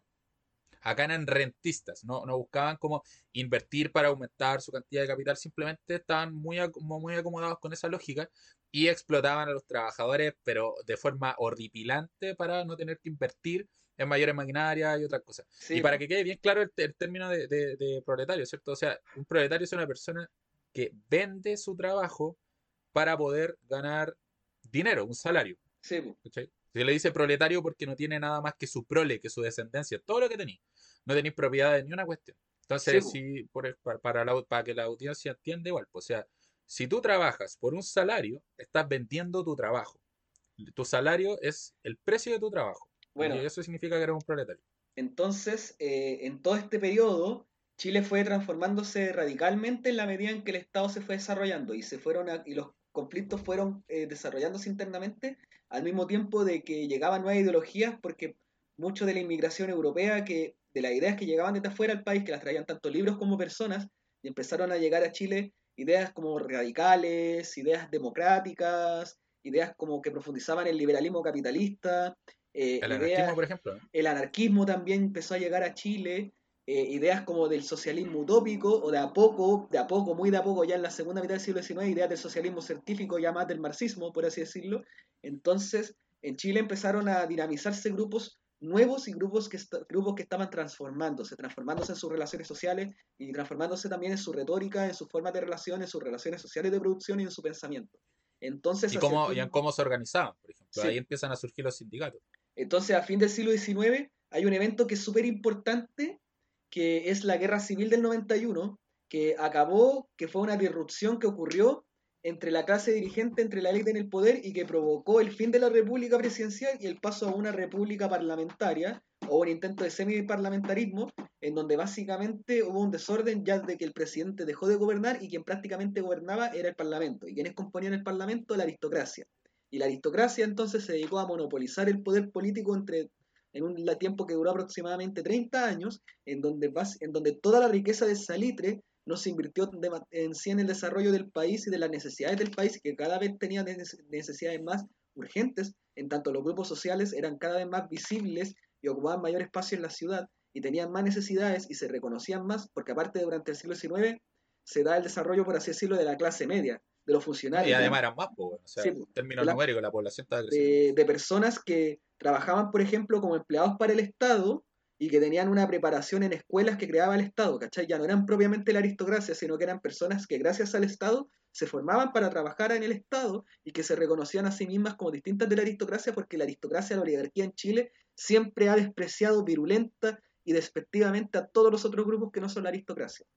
Y entonces porque siempre la clase, se con sus primos. Sí, por eso somos Shelby.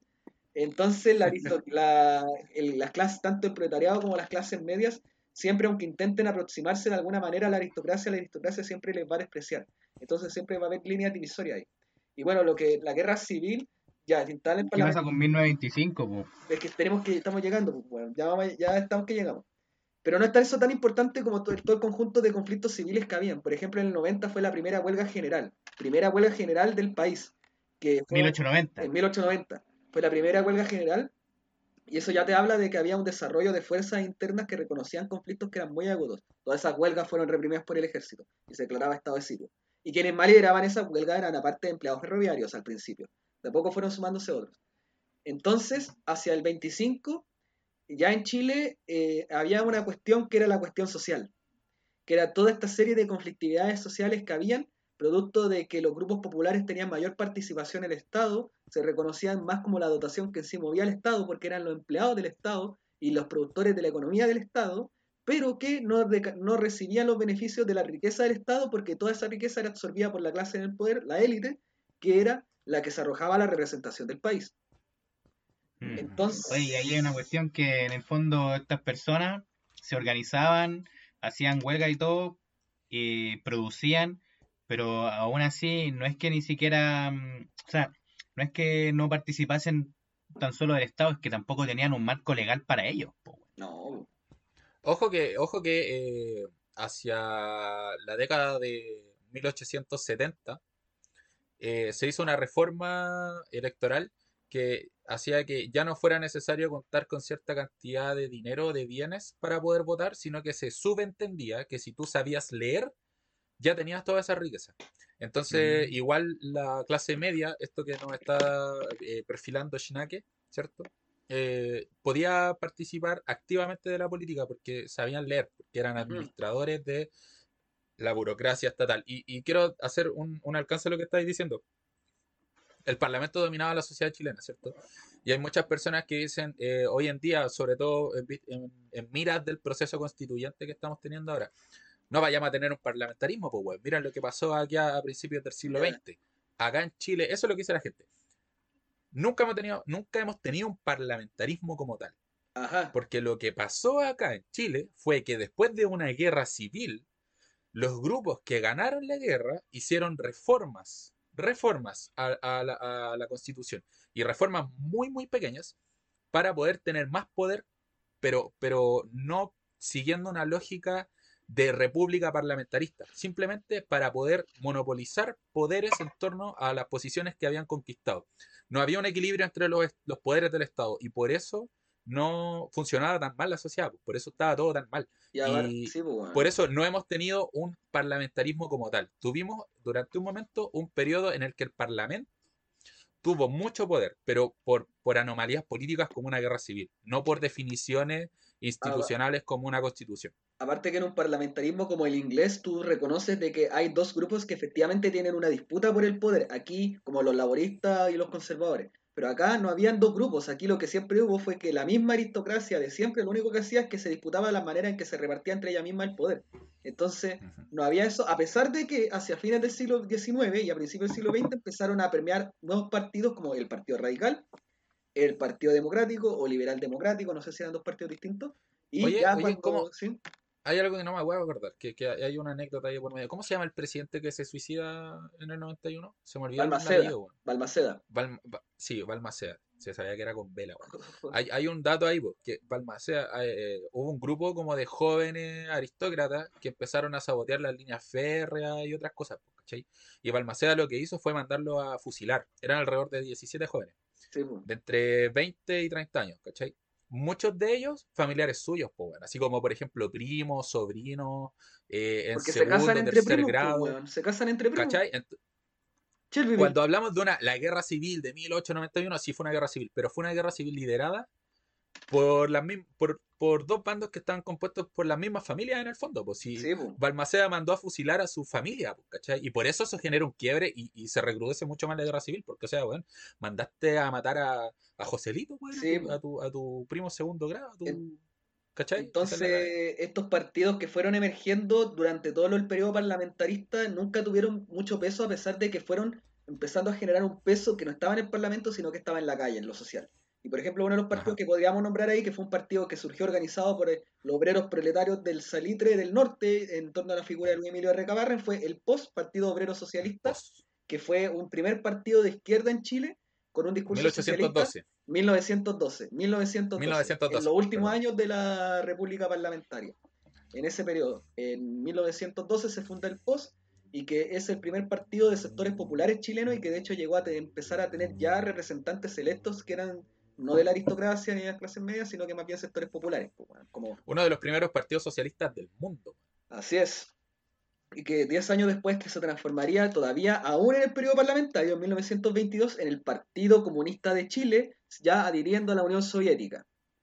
Porque durante el año 1917 fue la revolución bolchevique.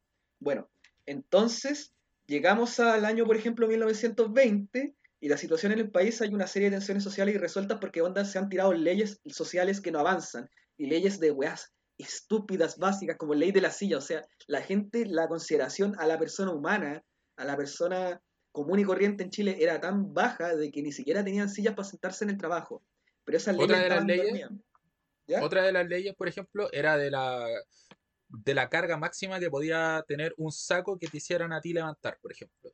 No, mm. no había una ley que estableciera, por ejemplo, a ti te podían llegar y decir, levántame ese saco que pesa 500 kilos. Y tenías que hacerlo, ¿cachai? Pero después se hizo una ley para eso. Y como tú decías, y como le mencionaba también anteriormente, o sea, como no había un equilibrio entre los poderes del Estado y fue el, parlamento el Parlamento el que se tomó los poderes, las leyes se dormían, se hablaba de eso, las leyes se dormían en el Senado porque se prolongaban infinitamente porque tampoco había una fecha tope para trabajar las leyes. Entonces se tiraban y se pateaban y se pateaban y nunca se sacaba ninguna ley. Sí, pues bueno. Entonces lo que pasó ahí es que llegó Alessandri en la campaña del 1920 ya, con este discurso de que Michumma quería, hablándole al pueblo, así como a las personas que no tienen el poder representativo en el Parlamento, de que yo voy a hacer como, con un discurso igual súper populista, como que él iba a hacer una serie de cambios que la chumma le requería.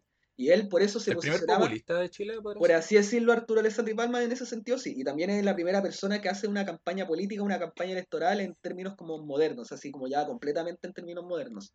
Pero, y bueno, y él figura eh, al, al, otro, al otro que está con él en conflicto y que por eso va a representar a la chusma, a su querida chusma, la canalla dorada. ¿Y quién es la canalla dorada? El parlamento, la aristocracia en el parlamento. Entonces él gana la elección, le gana al representante usual de los grupos eh, parlamentarios y y porque bueno, Alessandri aparte representa como estas nuevas fortunas, porque él no es de la oligarquía terrateniente, aunque igual va a ser eh, dueño de tierra finalmente, porque entiende como Era un, todo... era un magnate del salitre. Sí. Porque, pero igual entiende, él, él va a terminar entendiendo como todos finalmente de que el, tienes que permear las lógicas del poder tradicional chileno, pero él era despreciado un poco porque él no era parte de esta aristocracia porque él era descendiente, su padre o su abuelo era italiano y había llegado a Chile, entonces se habían desarrollado más por el tema como de la industria o de las cosas, más relaciones comerciales, más de la obra capitalista en ese sentido, que de la renta que haces de la tierra, que es la lógica floja que tiene la cla- clase aristocrática chilena de generar su riqueza. Entonces gana la sí. elección y empieza a intentar avanzar en una serie de procesos de transformación del Estado, pero choca con todos los elementos que tenía la República Parlamentaria para perpetuarse, eh, como la rotación ministerial, la saturación del debate y una serie de formas que tenía para pasar por encima de la figura presidencial, entonces el programa de Alessandri quedó entrampado. Quedó entrampado de una manera de que ya las tensiones acumuladas que habían provocado su elección eh, no dieron para más y hacia el septiembre del 24 se produjo el río de Sables. ¿Y qué fue el río de Sables? Bueno, en el ejército pasaba esto. El ejército de Chile tuvo una profesionalización durante el siglo XIX y principio del siglo XX que provocó que tuviera cierta mayor permeación social y que los milicos se reconocieran como, oye, nosotros hacemos una pega para el Estado y tenemos derechos laborales y como nos consideramos que aparte somos los empleados más importantes, queremos que nos den los mejores beneficios. Los milicos desde el principio pensando que son más importantes que el resto. Entonces, eh, hacen un río de sables y obligan al, al Parlamento a en, en un día, weón, legislar leyes que tenían acumuladas de décadas, de décadas. Y el problema es que como fueron los milicos que empezaron a intervenir en la política, eso sacó del escenario al presidente Alessandri y empezó a recluirse. Y finalmente Alessandri decide como cuando, porque cuando se da cuenta de que no puede como controlar a los militares, termina decidiendo irse del país y se va a un autoexilio a Roma. Y de Claro, ahí porque, Roma- porque, porque los militares le exigieron que hicieran un golpe de Estado. Sí. Se lo exigieron, le dijeron, oiga, don Alessandri, hagamos un golpe de Estado. Acabemos el negó. parlamento, cerrémoslo. Sí, a- Alessandri se negó a cerrar el parlamento y los militares le dije, eh, y, él, y él quiso presentar su renuncia y le dijeron que no se la aceptaban. Entonces se fue como de unas vacaciones Sí, a Roma, ¿cachai? De Y nueve desde- meses, una cosa así, como varios Sí, de meses. seis meses. Y desde Roma él llama, él convoca finalmente en 1925, precediendo a las presiones de los militares que le pedían de vuelta porque le tenían que normalizar la situación en el país, de llamar a un proceso que cuando se fue Alessandri estuvo una junta militar a cargo Sí, de- una junta militar en donde ya de- estaba ahí Carlos Ibáñez del Campo. Bueno, Sí, un joven eh, Carlos Ibáñez. joven Carlos Ibáñez del Campo. Entonces, Espérate, Fin- eh, ¿por, qué, por qué los militares formaban parte? Porque de, de estas demandas sociales, porque los militares, los oficiales de bajo cargo, venían de sectores populares y no tenían grandes regalías. o de la de meritocracia, de- o de la clase media. Claro, claro, o, o no, no tenía los mismos beneficios que la- las altas jerarquías del ejército. Entonces los, los oficiales de baja, de baja estofa, de, de bajos cargos, fueron los que eh, propulsaron esos cambios también, porque venían del mundo popular. Bueno, y él llamó a convocar a una constitución porque como que surgió la, nes- la eh, ganó la idea, por así decirlo, en todos los grupos que estaban en esta disputa por el poder, de que el país estaba afrontando una serie de desafíos en ese momento de su historia, porque aparte ya el sistema económico estaba empezando a mostrar problemas que después se agravarían en- terriblemente, y, estaban ese- y que la forma en que se organizaba el país ya no daba para las actuales problemáticas que tenían que ser resueltas y para la construcción hacia futuro de cara al siglo XX. Entonces se llamó a este proceso de constitu- este proceso constituyente y Alessandri retorna. Y bueno, hubo una constituyente chica que se organizó por parte de la FOCH, la Federación Obrera de Chile y el Partido Comunista de Chile, que invitó aparte a otros grupos como estudiantes, trabajadores, eh, ya existía la fecha entonces la Federación de Estudiantes de la Universidad de Chile, a trabajadores intelectuales, etcétera. Pero fue una, eh, es algo que está como súper igual metificado porque realmente fue una convención que discutieron, vamos a hacer un proyecto de constitución nosotros o vamos a delinear unos puntos como programáticos que vamos a ponérselo eso al presidente. Escogieron lo segundo, que tiene una mucho menor elaboración. Y aparte que ya internamente los grupos esos eh, definieron ciertos lineamientos programáticos, pero después no tuvieron consistencia, unidad posteriormente para defenderlos frente a Alessandri. Finalmente Alessandri cortó la constitución haciendo una comisión muy reducida con personas que él escogió a dedo y donde él intervino personalmente en cómo se redactó la constitución. Se sometió a un plebiscito en donde votó más o menos el 42% de la gente y así surgió la constitución del 25.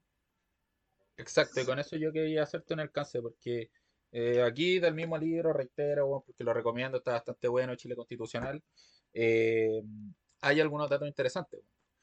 ¿Qué es lo que nos plantea el autor? Y que yo también lo revisé de primera fuente al revisar la Constitución de 1925. En, en la presentación de la Constitución, que era tradición a esas alturas, como yo lo había dicho, se habla de reformar la constitución política promulgada el 25 de mayo de 1833. Es una reforma a la constitución de 1833. No fue una nueva constitución. O sea, y, ojo, yo lo leí, por eso lo digo. como aquí dice, había un acuerdo de reformar la constitución de 1833. Ahora, reconózcase esta como la constitución de 1925. una, una cuestión, un, un recurso más que nada como retórico, así como, miren, tenemos una nueva constitución y hicimos un gran cambio, pero en realidad fueron reformas que se hicieron a la constitución de 1833. Y respecto a lo que tú estabas hablando del personalismo que tuvo Alessandri en la redacción de la constitución, es súper importante mencionar que hubieron dos comisiones para hacer la, la, la reforma, ¿cachai? La primera fue ampliada y que tenía miembros del Congreso. Y la segunda, la subcomisión de reforma tenía 15 miembros que Alessandri eligió por su propia cuenta y que era presidida por él mismo. Y esa fue la que todo. Y esa fue, exactamente. O sea, eh, la participación democrática fue súper, o sea, nula en términos como del proceso constituyente como tal, ¿ya?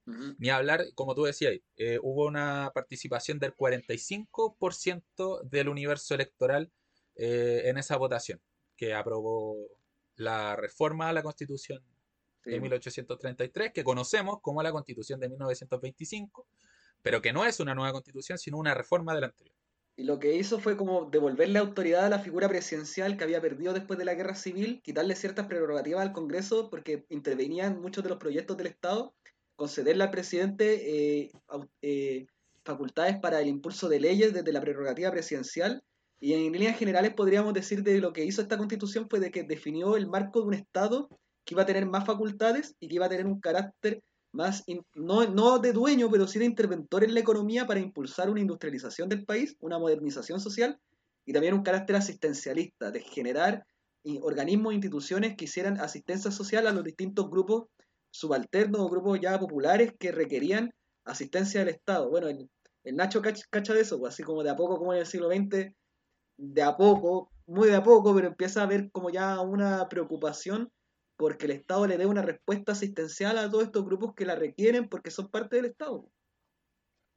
Claro, oye, mira, mm. y respecto a otra, otra cosa curiosa, respecto sobre todo a lo que tú estás diciendo, Shanaki, de que nuevos sectores se están integrando a la sociedad, esta es la primera constitución que reconoce a Chile como un país republicano y democrático representativo. Es la primera vez en la, mm. una constitución en la que se habla de democracia.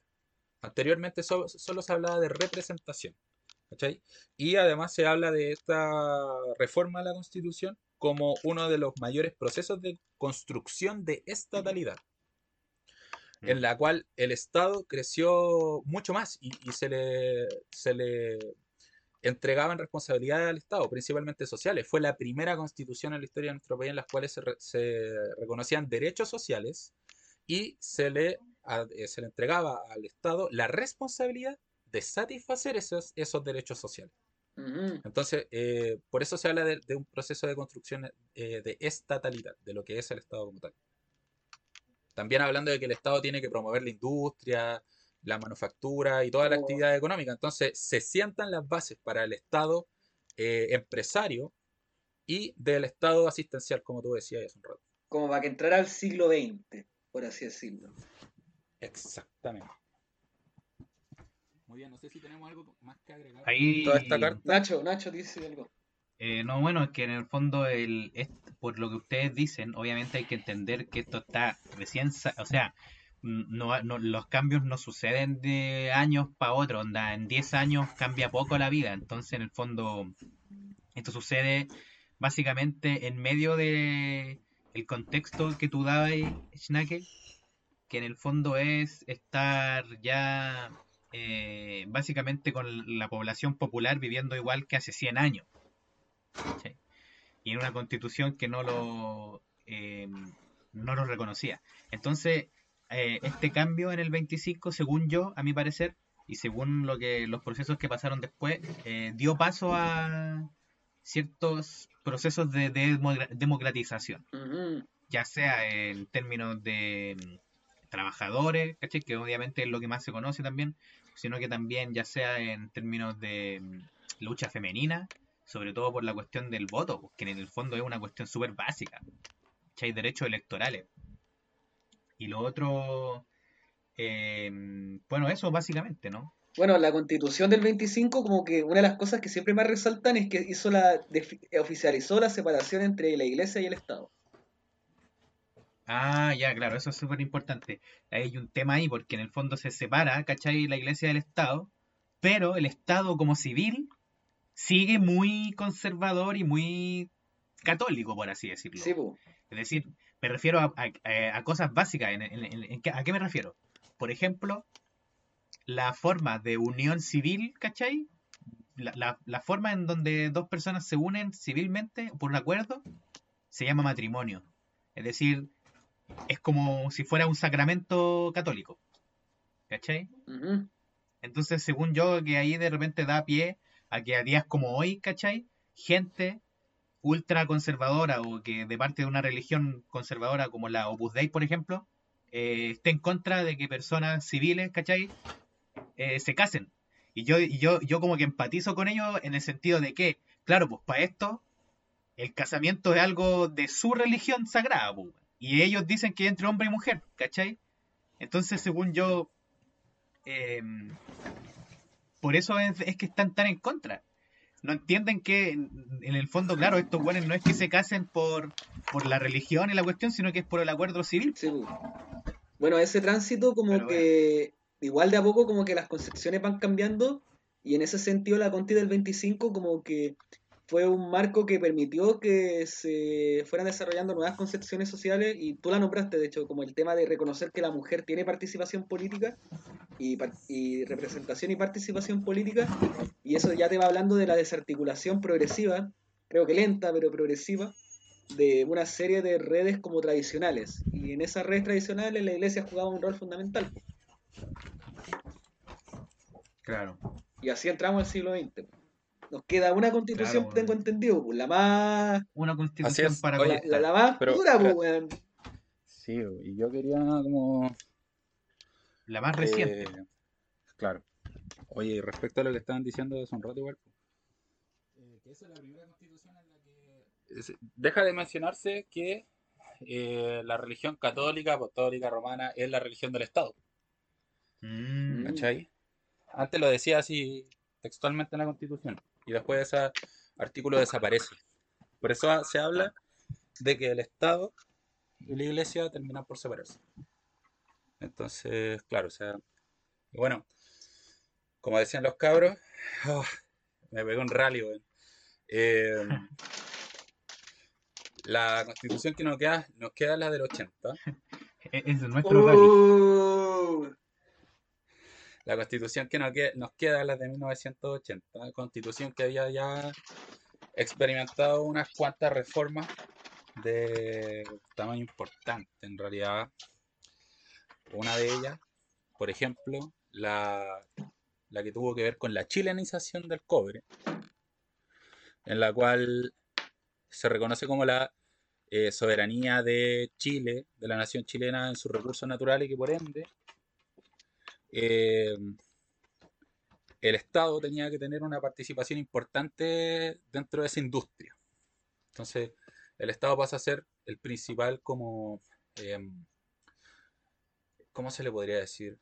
El principal propietario de estos asuntos y de las empresas que, que trabajan en torno a la explotación del cobre. Y luego se le hace una nueva reforma que es la Casa Allende. La anterior la hizo Frey. Y luego Allende hace otra gran reforma que es eh, la que nacionaliza el cobre, o sea, una chilenizar el cobre, en el sentido de que no era el Estado, me equivoqué, no era el Estado el que participaba de la industria, sino que empresas chilenas. Lo importante es que, esto se quedara en Chile, chilenizar. Que los empresarios que trabajan acá sean principalmente chilenos para que las riquezas se queden acá y no se vayan al extranjero. Y luego Allende da un nuevo impulso con una reforma constitucional para que se estatice, se nacionalice el cobre. Y eso significaba que iba a ser el Estado el que eh, impulsara la industria y que la administrara, etc. Entonces, esto en, el año 71, eh, si no me equivoco, sí, 71. Y dos años después, golpe de Estado. Y, en el 73, ¿cierto? En 1973. Interesante hablar de que eh, las constituciones que veníamos trabajando hasta ahora, según don Juan Luis Osa, de este autor de Chile Constitucional, habla de que hay una continuidad en, en general. Una continuidad entre las constituciones. Recordemos, como hemos estado insistiendo, la constitución del 1833 fue una reforma de la de 1828 y la constitución de 1925 fue una reforma de la constitución de 1833. Entonces hay una continuidad importante. Y a lo largo de todos esos procesos, la constitución siempre, la constitución como institución, como reguladora de la vida social en la, república, tuvo una importancia súper grande. Ya, o sea, por ejemplo, en la, en la, guerra civil de 1829, ambos bandos le, reivindicaban sus posiciones a través de la constitución. ¿Ya? Y, por ejemplo, en la, eh, durante la crisis de la democracia acá en Chile, eh, durante todo este proceso previo también al, golpe de Estado, se, se, ocupaba la constitución como, como pivote para poder legitimar las, las demandas o todas las críticas que se hicieran de un bando o del otro, del UP o de, de la unión de partidos que eran todos menos el UP. Ya recordemos que se polariza la sociedad. La Confederación Democrática. Todos los partidos, desde la democracia cristiana hasta el Partido Conservador, metidos en un puro piño político para frenar a la, a la unidad popular. Entonces, la constitución tenía una relevancia, eh, se había validado, tenía una gran validez a nivel transversal en la sociedad. Incluso los militares, ya cuando llegan al poder a través del golpe militar, eh, justifican esto también precisamente de que la constitución se había pasado a llevar completamente.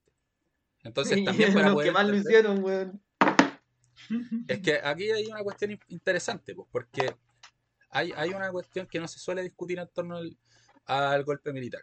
y es que se suele ver a Pinochet como un gran estadista, un, un político. La gente, él hablaba como de los políticos como otra cosa muy ajena, pero él era un político en el fondo, pues, era un dictador.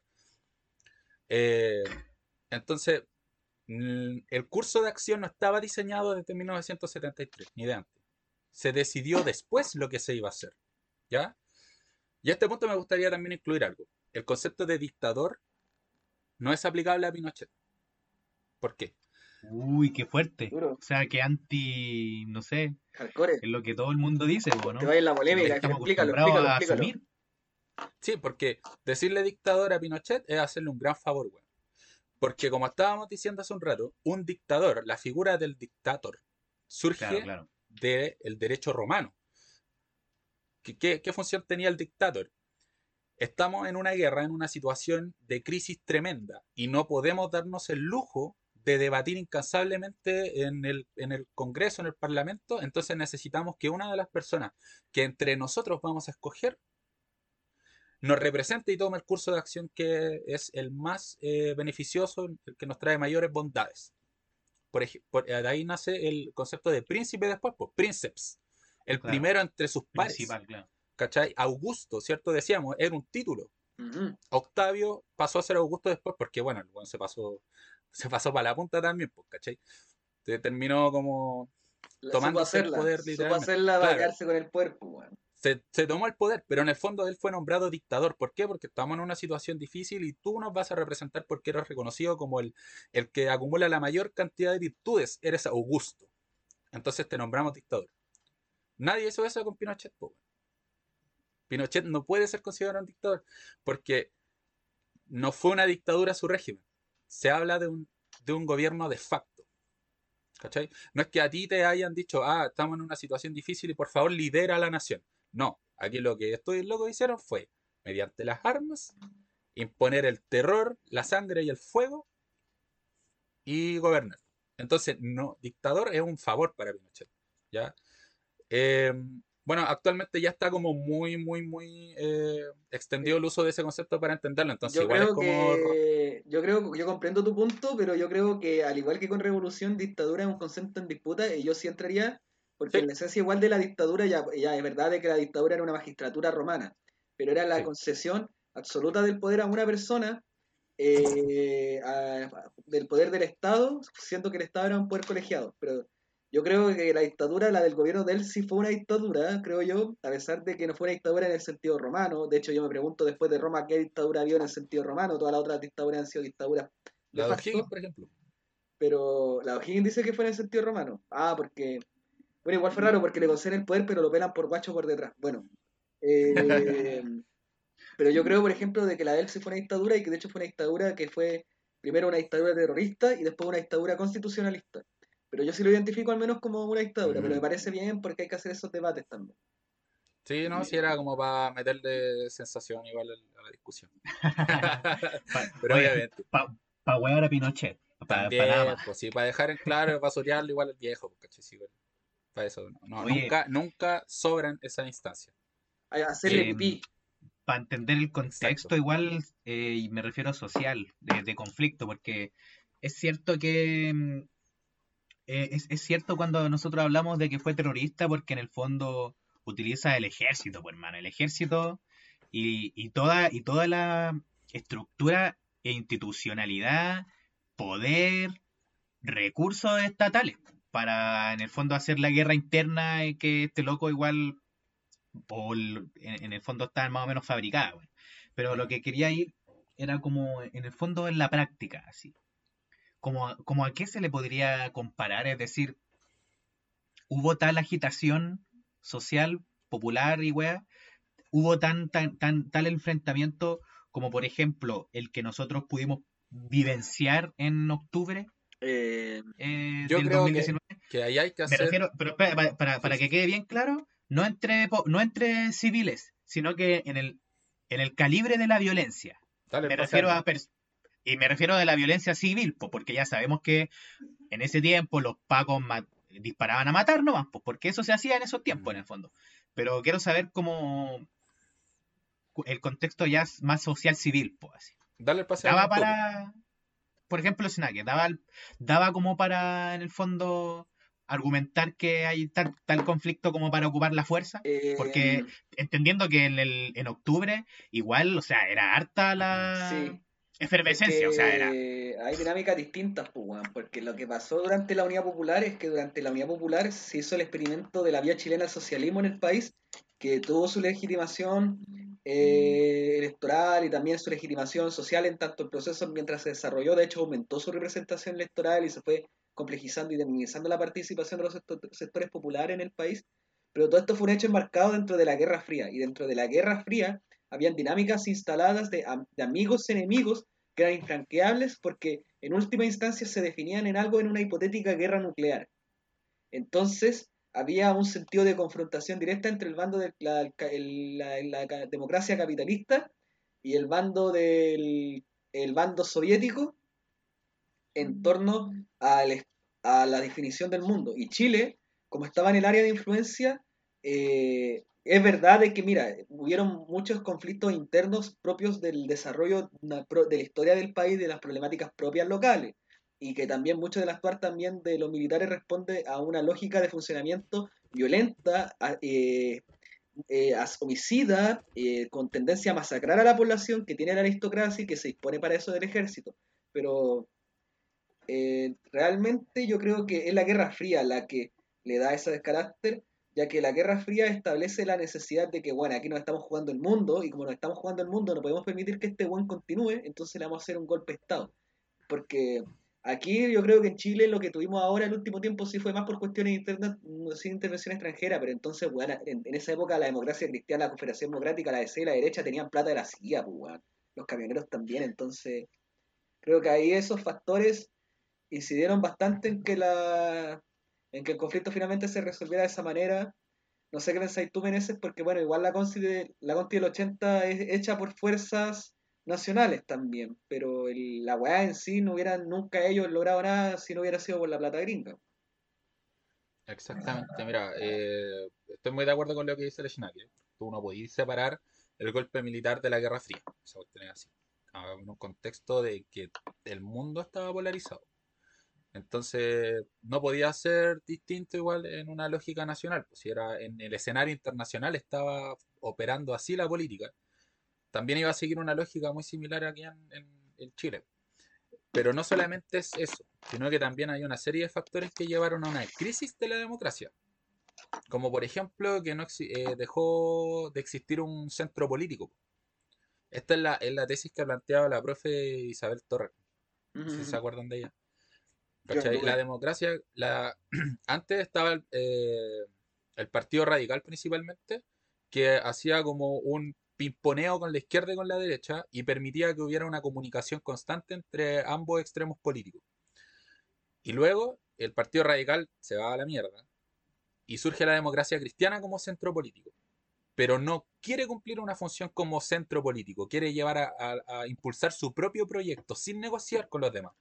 Entonces eso genera la lógica de los, de los tres tercios, ¿cierto? Un tercio a la izquierda, otro al centro eh, y otro a la derecha. Se rompe esa lógica porque no hay un centro político. Además, los valores democráticos estaban súper desgastados.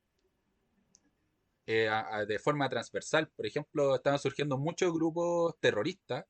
El Tacnazo Montetú, que lo guió Roberto Vio, luego ese mismo weón, fue armado por la CIA y fue el que estuvo a cargo del secuestro de Schneider, que terminó con la muerte del general del general Schneider. Entonces, Pero tú te referías al tanquetazo porque el tanquetazo fue, primero fue la muerte de Schneider y después fue el tanquetazo. El tanquetazo fue el 72.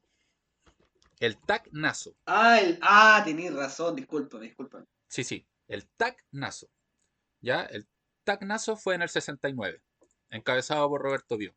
Y Roberto Bio después también trabajando en conjunto con la CIA, y la CIA hace poco se, se desclasificó un cable de la CIA que revelaba que estaban cooperando con caleta de, de grupos en realidad, de grupos terroristas. Entonces, eh, y, bueno, en el fondo son muchos factores, pues la injerencia extranjera, no había un centro político, los valores democráticos estaban muy desgastados, entonces estábamos en un punto como de no retorno. Aquí, alerta de spoiler eh, con Chingeki. Eh, es como llegamos a un punto tan, pero tan álgido en el conflicto que lo único que nos queda es el retumbar. Y eso es lo que pensaban las personas. Eso. Oh, ¿Cachai? Alerta de spoiler. Eso era, pues ninguno de los actores y actrices sociales veía una buena salida al problema. Entonces lo único, lo único que nos queda es una salida no democrática. La más drástica de todas. Y, y, bueno, sí, eh, pudo haber terminado de muchas formas y, se desarrolló de la peor manera. ¿Por qué? Porque, y a esto me refería hace un rato cuando decía que en realidad no estaba resuelto el curso de acción que iba a tomar la Junta Militar de Gobierno cuando llegaron al poder. Habían dos bandos dentro del, del, de la Junta Militar.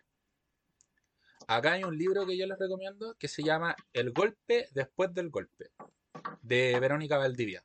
Una grande. Ah, una grande. Sí, sí. De hecho, el libro se llama así, El golpe después del golpe. ¿Sabías que ella es pareja con Julio Pinto?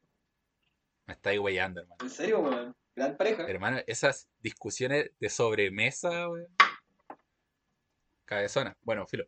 Eh, el tema es que eh, el libro se llama así, El golpe después del golpe. Lig versus Pinochet.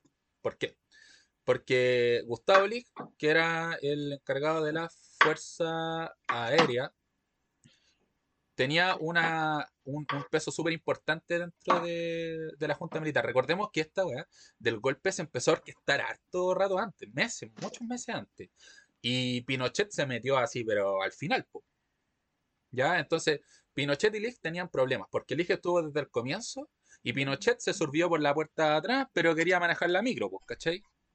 O sea, el loco se subió a último minuto, pero cuando ya el golpe se hizo y estaba todo ordenadito, él quería ser el que tomara todas las decisiones. De hecho, también hay un libro que se llama El régimen de Pinochet, de Carlos eh, también muy bueno, donde dice que uno de de las características estructurales del régimen es precisamente la figura de Pinochet. Entonces, ¿cómo se resolvió eso? Hubo una pugna dentro de la Junta Militar. ¿Por qué? Porque al principio estaba Gustavo Lig, que representaba a los nacional desarrollistas, a los grupos militares que en realidad estaban interesados en restaurar el orden que se había roto con la unidad popular. Lo que ellos querían hacer, porque eran hijos del Estado empresario, habían, mm. habían crecido en, ese, en esa época, se habían beneficiado, habían recibido las bondades del Estado empresario y querían restaurar esa lógica. Lo que pasa es que habían algunos problemas coyunturales de, contexto ahora. O sea, limpiamos esto. Eran profundamente antimarxistas, esa cuestión es así. ¿ya? A Gustavo Lick le decían el más duro de la Junta, pues, porque este loco era el que hay que extirpar el cáncer marxista y toda la cuestión. Porque ese loco se tiró esos rollos pero no era neoliberal eh, ni nada de eso. De hecho, el neoliberalismo no estaba dentro de la fórmula en un comienzo. Recordemos que eso se estrenó por primera vez en todo el mundo, acá después en la dictadura. Entonces, eh, lo que la lógica que se seguía en un comienzo era restauremos la situación del Estado empresario y toda esta cuestión como estaba antes de, de Allende, devolvamos el poder. Y a lo mejor ni siquiera habían discusiones de cambiar la constitución. ¿Cachai? Eso, ni siquiera estaba en la discusión. Ni siquiera existía esa posibilidad. Muchos pensaban que íbamos a hacer un golpe, íbamos a soltar el poder y, lo importante era sacar a los comunistas, ¿cachai? Del poder. Entonces, hay una pugna al interior que finalmente gana Pinochet con su grupo de amigos. Porque precisamente eh, estaban respaldados por el empresariado. ¿Cachai? Hay una cuestión que es súper llamativa que la menciona Sofía Correa en este libro Las riendas del poder, en el que te dice, ningún empresario, ningún empresario se quejó por la dictadura en ese momento, públicamente. Ninguno. A pesar de que hubieron, hubieron quiebras y muchos empresarios sufrieron. ¿Por qué? Porque desde mediados del siglo XX, hacia la década de 1950, ya se estaba desarrollando un proyecto de modernización capitalista Chile era un país súper atrasado y hay que modernizarlo para que el capitalismo funcione acá. Ahí, por ejemplo, la misión Clay Sachs, eh, el gobierno de, Jorge Alessandri, fueron intentos por propulsar eso, pero no se pudo. El Mercurio y otros grupos también estaban tratando de impulsar esos cambios más liberales, sí.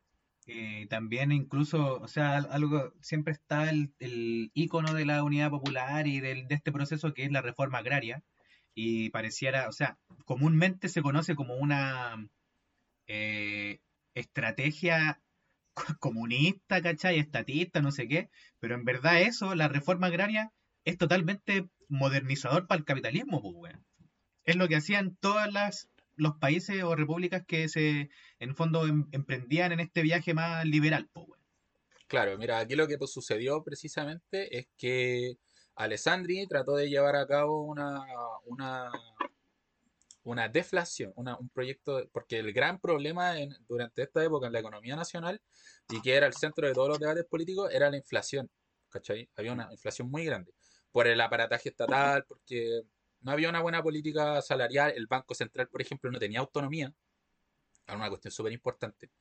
Em, entonces, Alessandri lo que hace es tratar de solucionar estos problemas, pero fracasa. Y hay, hay, una revuelta en su gobierno, porque el weón trata de solucionar los problemas de la economía cargándole todo el problema a los trabajadores.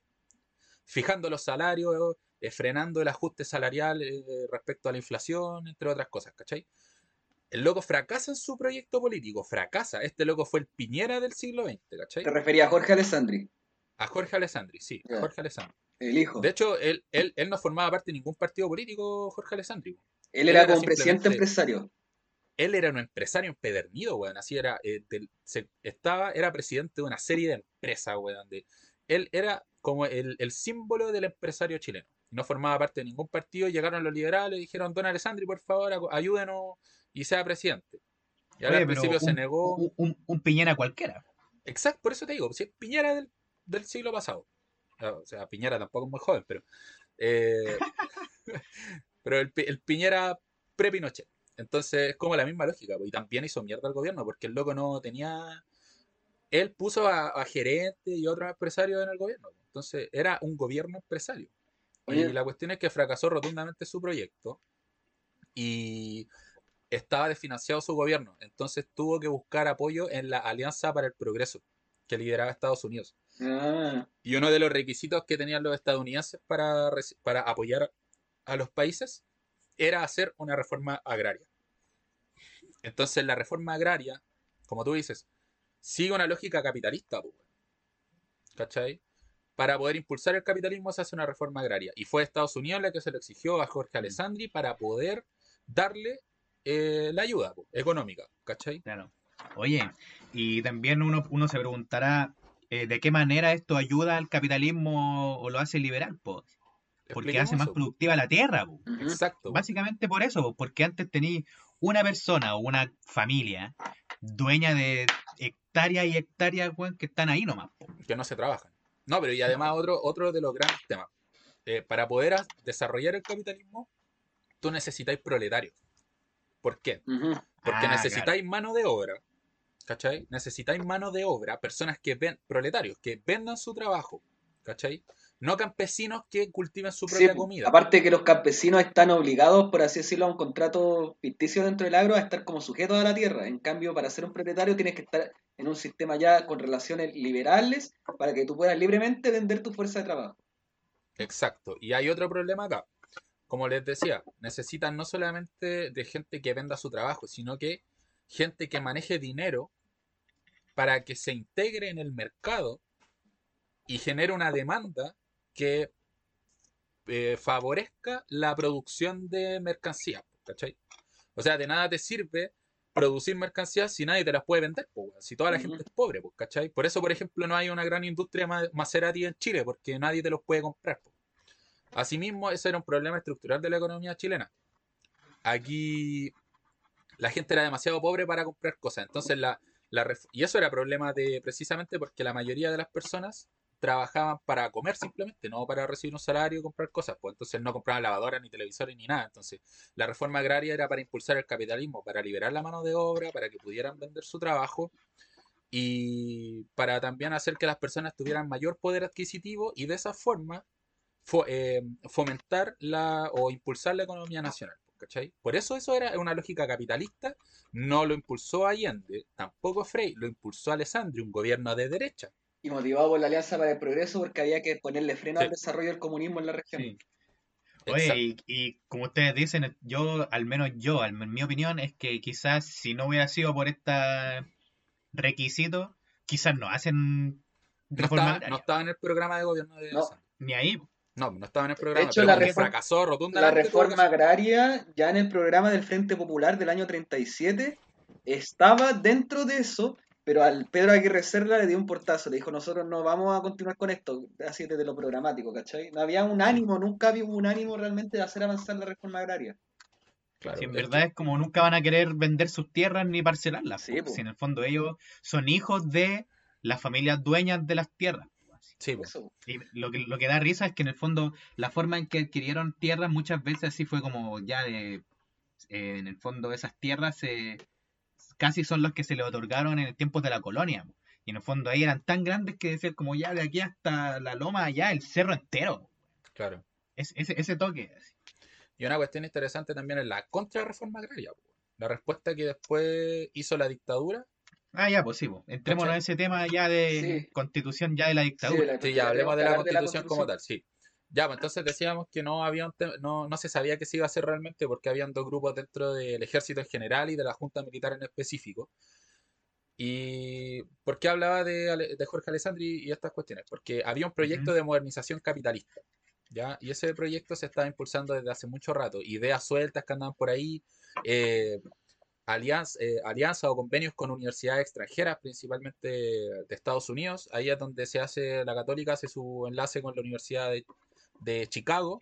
Ujú. Ojo que a la, a la Universidad de Chicago se le conoce como la Standard University, pero fueron, porque fueron los capitales de Rockefeller los que fundaron la universidad.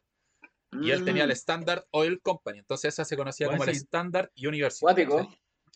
Todo hay una. Yo, por eso te digo, o sea, en la producción del saber hay. Responde está a una intencionalidad. totalmente-. Puf, está totalmente intencionado y hay cualquier interés. Y la Cato fue lógico. para allá.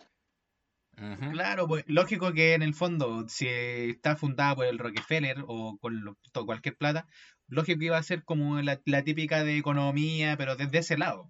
Claro, pues entonces, eh, precisamente era una, un- no sé si conocen el, el concepto de think tank. Un Sí, tank es, sí. es como una fuente de ideas, ¿cachai? Entonces, por ejemplo, la Fundación Jaime Guzmán. Claro. Los Sí. empresarios necesitan así como, eh, necesitan eh, herramientas jurídicas y otras cosas para poder beneficiarse de esas cosas. Muchas veces de forma poco ética y al margen, bueno, dentro de la legalidad, pues precisamente por eso existen estas cosas, como, oye, necesito evadir impuestos, pero no sé cómo, así que le voy a pagar a este grupo de expertos para que generen un proyecto. ¿Cachai? Eso es como un think tank. Ellos me dan ideas a mí para yo poder beneficiarme. Y la Universidad de Chicago era vista de esa forma para Rockefeller. Se la asociaba al tiro. Y la Universidad Católica tuvo enlaces con la Universidad de Chicago, mandó a estudiar a, a la, eh, a los Chicago Boys para allá, ¿cierto? Eh, hacer posgrados en economía. Entonces, eh, y ahí hay una Et- cuestión interesante porque esos son ingenieros, ¿cachai? Ahí empieza a, a- a tecnocratizarse también porque antes eran como economistas. Ahora no, ahora es Mm. ingeniería comercial, ¿cachai? Tecnócratas. Qué terrible, weón. Porque la economía también tiene cuestiones filosóficas y morales. Estos locos no, pues se encargan solamente de administrar y esas cuestiones. Entonces, Ejecutar. ejecutar, ejecutivo, ¿cierto? Qué terrible Entonces, carrera, weón. Discúlpenme que lo diga para la gente que la estudie Sí. y todo, pero reconsideren los orígenes y el tránsito de su carrera. Yeah. acabamos de perder a la audiencia. con- Me puse críticamente, ¿qué tanto? Ah, De hecho, iba, iba a pelar, iba a decir a la, porque la, puta impulsó la cuestión y nos debió decir, bueno, nosotros como gente de la Chile tenemos que ser como, ¿qué weá? Porque envían a los a Chicago para que nos caguen, pues, weón. Oye, pero esto, esto de que fueron a la Universidad de Chicago fue antes de la dictadura. Sí, pues antes de, los los 50, 60, 50, ah, ya. 60, así como a mediados de los 50, Claro. si no me equivoco, se hizo Sí, el convenio. era un proyecto, era un proyecto. por eso te- hay un proyecto de demonización capitalista. Por Sí. eso el empresariado chileno no se quejó con Pinochet, porque Pinochet lo que hizo fue aplicar ese modelo. ¿Por qué digo que se aplicó un modelo que se venía desarrollando de antes? Porque el 12 de septiembre, al otro día del golpe militar, en los escritorios de todos los miembros de la Junta Militar había un librito calentito, recién impreso en las imprentas del Mercurio, llamado El Ladrillo. Y el ladrillo era el proyecto económico que había sido diseñado por los Chicago Boys. Antes, y que ya se había empezado a trabajar desde eh, que llegó Allende al poder. ¿Cachai? Cuando llegó Allende al poder, eh, Eduard, eh, ¿cómo se llama? Agustín, no, eh, ah, sí, Agustín Edwards, Agustín Edwards, llamó a un ex eh, marino, Roberto Kelly, y le dijo, júntame un grupo de expertos en economía y que me hagan un proyecto económico bacán, ¿cachai? Ahí llegó a la Universidad Católica, donde estaban los Chicago Boys, cabros que formaban parte del movimiento gremialista de la Universidad Católica. Oye, sí, porque Movimiento- Jaime Guzmán, pues. Lo hay mantenido ahí oculto estoy- Ahora ahora. viene, ahora viene. Eh, Pero, ah, esto tiene un hilo, una narración, una narrativa, un- bueno, etcétera. Estoy Disculpa. tratando de guiar. Exacto, estamos, estamos tejiendo una narración aquí en medio de- del capítulo, en el podcast. Entonces, eh, Chicago Boys, miembros del movimiento gremialista de la Universidad Católica, movimiento fundado por Jaime Guzmán. ¿Ya? Y aquí quiero hacer una mención hon- honrosa al señor don Jaime Guzmán, porque era una persona muy inteligente, a pesar de que esté en la vereda opuesta a mi forma de pensar. Espera, espera, Pero- espera, ahí diría, diría que es un enemigo o un adversario. Eh, Complicado. un adversario, un adversario, aprendí a respetarlo. Pero, pero, eh, eso no me puede dejar de, no puedo dejar de decir que era un... O, o- Es que sabes que a mí toda esa gente me vamos- complica porque todas Le vamos a poner un operaciones... pito a esa wea, ya le vamos a poner, Pero era, inte- era inteligente el Es mes. que le ¿sabes cuál es el problema pito. que Es yo que no voy a dejar de decirlo. que todas las operaciones de las Mm. personas de las cuales estamos hablando, que están procediendo a hacer una transformación del país en sus sentidos, lo hacen al mismo tiempo de que al bando de la oposición, al a la gente de la Unidad Popular y al pueblo en sí, los milicos lo estaban reventando. Bueno, a las mujeres les metían ratas en las vaginas, a los hombres les, les electrocutaban los genitales, ¿cachai? Habían fusilamientos Seguramente Los güeyes lo sabían, lo promovían porque de esa manera tenían las facilidades para gobernar, pues, weón, y para hacer lo que quisieran. Sí. Él era, cuando habla, o sea, uno escucha alguna entrevista por ahí y, y se escucha demasiado frío, así como que él sabe lo que, lo eso, eso se tiene que hacer, por lo que No. acaba de decir Ignacio. Eso se Mm. tiene que hacer.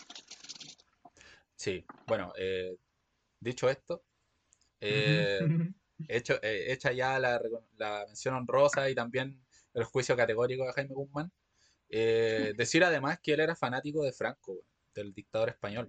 Entonces, Franco La también ahí. masacró a los marxistas, a los comunistas, a los gitanos, Y que tenía relaciones con Hitler y con Mussolini. tenía relaciones con Hitler y por eso España no tuvo mayores dificultades durante la Segunda Guerra Mundial.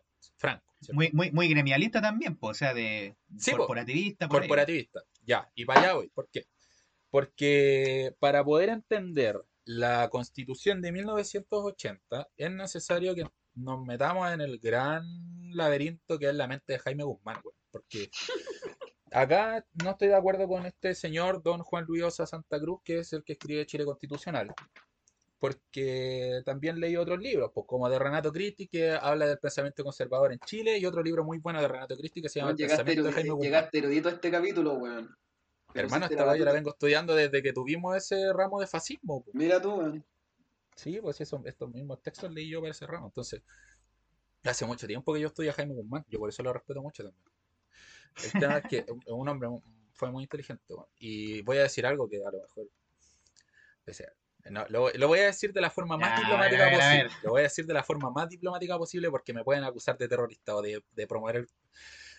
Pero si él estuviera vivo ahora, vaya que tendríamos problemas, weón. Porque era el gran cerebro que tenía la UDI. ¿Ya? O sea, Complicado, pues, weón. el hecho de, y lo estoy diciendo de forma muy diplomática, si estuviéramos, no estuviéramos grabando lo diría de otra forma, pero eh, es un, eh, un gran alivio para nosotros, nosotras, que él no esté presente en- políticamente. ¿Ya? Lo- eh, traté de decirlo de forma diplomática para que después no me llegue ningún reto. Claro. Pero eso. eh, así que Es como que lo mismo de que si hubieran seguido con vida la gente de la Unidad Popular que mataron, pues, weón.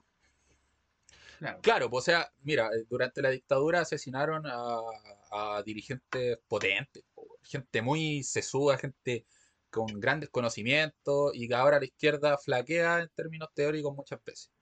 A la derecha le pasa lo mismo porque perdieron a su punta de lanza, que era Jaime Guzmán. Pero si tenemos un solo puro weón, igual te habla de la miseria del grupo, ¿cachai?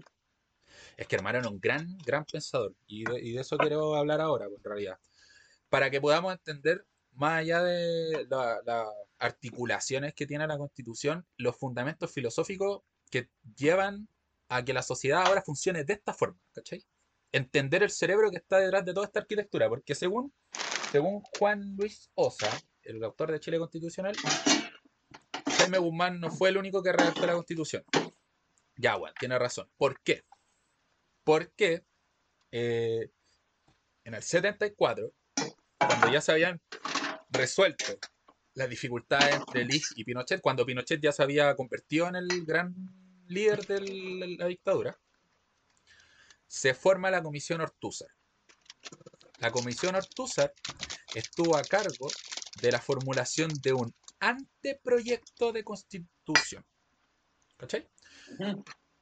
Y acá hay algo importante. Eh, la constitución de 1980, la- la- el régimen de Pinochet fue revolucionario. ¿ya? Fue revolucionario. ¿Por qué? Porque cambió la estructura social, política y económica del país a través de estas cosas. Y fue también una revolución constitucional. Porque Mm. se buscó establecer esta cuestión, institucionalizarla mediante una constitución. Pero además fue una revolución constitucional en el sentido de que cambió completamente la lógica que venían trayendo las constituciones anteriores. Una pregunta, tú que le hiciste la lectura del cap al capítulo. Tú nombraste que la constitución del 25 se nos propuso a sí misma como una reforma de la del 33, pero por cómo estamos hablando, entonces la del 80 no es una reforma de nada, sino que llega y es una nueva constitución. una completamente nueva. Una completamente nueva. Y eso es lo que pro- pro- propone el autor de Chile Constitucional. ¿cachai? La constitución de 19 1828, entiéndase también la de 1833 y la de 1925 tienen una continuidad. ¿cachai? La de 1980 rompe toda esa lógica. Es una cuestión completamente nueva y hay una cuestión interesante porque, ya, sí, es algo completamente nuevo, pero según lo veo yo y quiero que discutamos de eso, eh, sigue también una lógica del mismo autoritarismo. ¿Cachai? De esta misma se lógica disculpas que ando autoritaria. cocinando, entonces no sé si se escucha porque estoy friendo la weá en la sartén. No, dale. no, no se escucha. El hombre tiene que comer, que entiendan. Bueno, la cosa es esta. Eh, Jaime Guzmán lo que propone. Ah, perdona, me fue a la mierda. Estaba hablando de otra cosa, de la comisión Ortúzar. Mm. Sí, po. Lo que hizo la comisión Ortúzar fue encargarse del anteproyecto constitucional. ¿Ya? Y uno podría decir, ah, pero un anteproyecto, o sea, es antes del proyecto, o sea, qué hueá más insignificante. Pero no es así. ¿Por qué? ¿Qué es lo primero que tú tenés que definir en un proyecto? Las cuestiones más transversales, pues las cuestiones más fundamentales. ¿En qué dirección vaya a avanzar? Y luego diseñar el resto del proyecto. Entonces, cuando hablas de un anteproyecto, estás hablando de definir aquellas bases más fundamentales, más elementales para la organización de la sociedad en su conjunto. De eso se encargó la comisión Ortúzar. Y en las mismas actas de la, de la comisión se ve que Jaime Guzmán es el que lleva la batuta. Es el que lleva la batuta. Con decirte que la declaración de principios de la Junta Militar la escribió Jaime Guzmán. Partamos por ahí, ¿ya? Pero como, ya, haciendo un paréntesis. eh, Guzmán también ha- había estado a cargo de la candidatura presidencial de, eh, de Jorge Alessandri, ¿cachai? Y Jorge Alessandri formaba parte del Consejo de Estado. Entonces estaba la Comisión Ortúzar, que hacía este anteproyecto, y luego ese anteproyecto se presentaba al Consejo de Estado. Y el Consejo de Estado, que era principalmente, y por lo que yo interpreté, una institución simplemente instrumental para poder darle algún nivel de validez política y social al régimen. ¿Por qué? Porque ahí estaba Eduardo Frei Montalva, Jorge Alessandro Rodríguez, ex ministros de Justicia, de Economía, etcétera, de, otros gobiernos anteriores, ¿cachai? Esa, esa comisión, ese Consejo de Estado, no hizo absolutamente nada más que ver el tema de la Constitución. ¿Cachai? Del proyecto que le presentó la Comisión Ortúzar, que presentó Jaime Guzmán, porque fue el que lideró el proceso, ¿cachai? Y según el autor de Chile Constitucional, la cuestión era idéntica en un 65%. Ujú. ¿Cachai? Lo que presentó la Comisión Ortúzar, entiéndase Jaime Guzmán, versus lo que presentó la- el Consejo de Estado, donde estaba eh, Frei Montalva y Alessandri Rodríguez. ¿Cuál, las principales diferencias estaban en los en los artículos transitorios, ¿cachai? Así como cuánto va a durar el gobierno de Pinochet, ¿cachai? ¿Ya? Etcétera, y otras cuestiones. Entonces, eh, en Uno el fondo, el que- corazón de la cuestión, Que Guzmán Estaba ya preocupado de hacer perdurar a Pinochet en el poder, a la estructura Exacto. militar. porque como era fanático serio, yo, yo, yo pensé que no solamente no tanto Pinochet, sino como la estructura autoritaria. Como esta idea de la democracia protegida. O sea, eso, no tanto va. la figura de Pinochet en sí. Claro, es que en realidad Pinochet fue como. Aquí yo creo que me va a entender el Schnake y, y personas que estén al tanto. Pero creo, creo que Marín no maneja esta información, pero es como A ver, a ver. lo, lo que hizo Eren con Armin hacia el final del, del manga. así. Ya no me, no me spoileen el manga. No, pues ya una, una, una Pero, cosa es spoilear ¿por el qué, anime. ¿Por qué, weón? Porque Pinochet por se llevó favor. los aplausos. Pero el que, le hizo, Ah. el que hizo la pega fue otro. ¿Cachai? Claro, claro, claro. ¿Cachai? Pinochet Me quedó suena, como el- suena. Pinochet quedó como el gran estatista, como el que El organizador. impulsó la economía, etcétera, el gran organizador, pero en general era solamente la cara visible y detrás había un equipo, ¿cachai? Jurídico y económico. Por un lado estaban los Chicago Boys y por el otro estaba Jaime Guzmán con todos los tem- temas jurídicos y el, or- el orden institucional. Bueno, ya Oye, entre, entre paréntesis, Sí. todos hombres, todos de la clase alta, Había todos una de la mujer. dir- en la comisión ¿En se incluyó a una mujer, lo estaba buscando acá, que después bien, fue, entonces. ella fue... la Cómplice de la dictadura, cómplice de los crímenes. cómplice de la dictadura y después miembro del eh, Tribunal Constitucional. Y Mira, varios de los que fueron de la Comisión Ortúzar después fueron del Tribunal Constitucional. Había un caballero ahí en específico, no me recuerdo el nombre, que fue durante muchos años miembro del Tribunal Constitucional, después fue ministro y luego fue presidente del Tribunal Constitucional. terrible, weón. ¿Cachai? Horrible, weón. Ya, entonces, bien, el Nacho estaba hablándonos de la democracia protegida. ¿Qué es lo que pasa acá? Para poder entender esas cuestiones, tenemos que entender cómo concibe Jaime Guzmán a la sociedad, ¿cachai? Y este man, lo que pasa es que se inspira en, en el tomismo, ¿cachai? En Santo Tomás. ¿Y de qué habla este loco? O sea, imagínate la referencia del año del de la cocoa. Que filosofía, pues filosofía. Filosofía, sí. Eh, entonces, lo que plantea el tomismo de Santo Tomás es que el individuo es un ser sustancial, ¿cachai? Porque tiene alma y trasciende la historia y el tiempo y se eleva a los cielos y vive en el paraíso, etcétera, porque tiene alma, etcétera. En cambio, el, el Estado y todas las instituciones en general son entes relacionales. ¿Cachai? Solamente existen por la relación que hay entre los seres humanos, entre estos seres sustanciales. Entonces, el ser humano es lo más importante acá. Y por ende, el Estado es inferior al, individuo. ¿Cachai? Porque el individuo tiene mm, sustancia. Es, es un ser con sustancia. El Estado es un ser accidental, un ser relacional que existe solamente por la relación entre los seres humanos. Los seres humanos pueden existir sin Estado, pero el Estado no puede existir sin los individuos, ¿cachai? Entonces hay una, se le dice prioridad ontológica, ¿cachai? Por la existencia misma de estas cuestiones, el individuo está por sobre el Estado, ¿cachai? Aquí hay una cuestión que es importante destacar porque Jaime Guzmán han cachado estos buenos que dicen que es que yo soy liberal en lo económico, pero conservador en lo ah, valórico. esa mierda, esa mierda la, la creó Jaime Guzmán.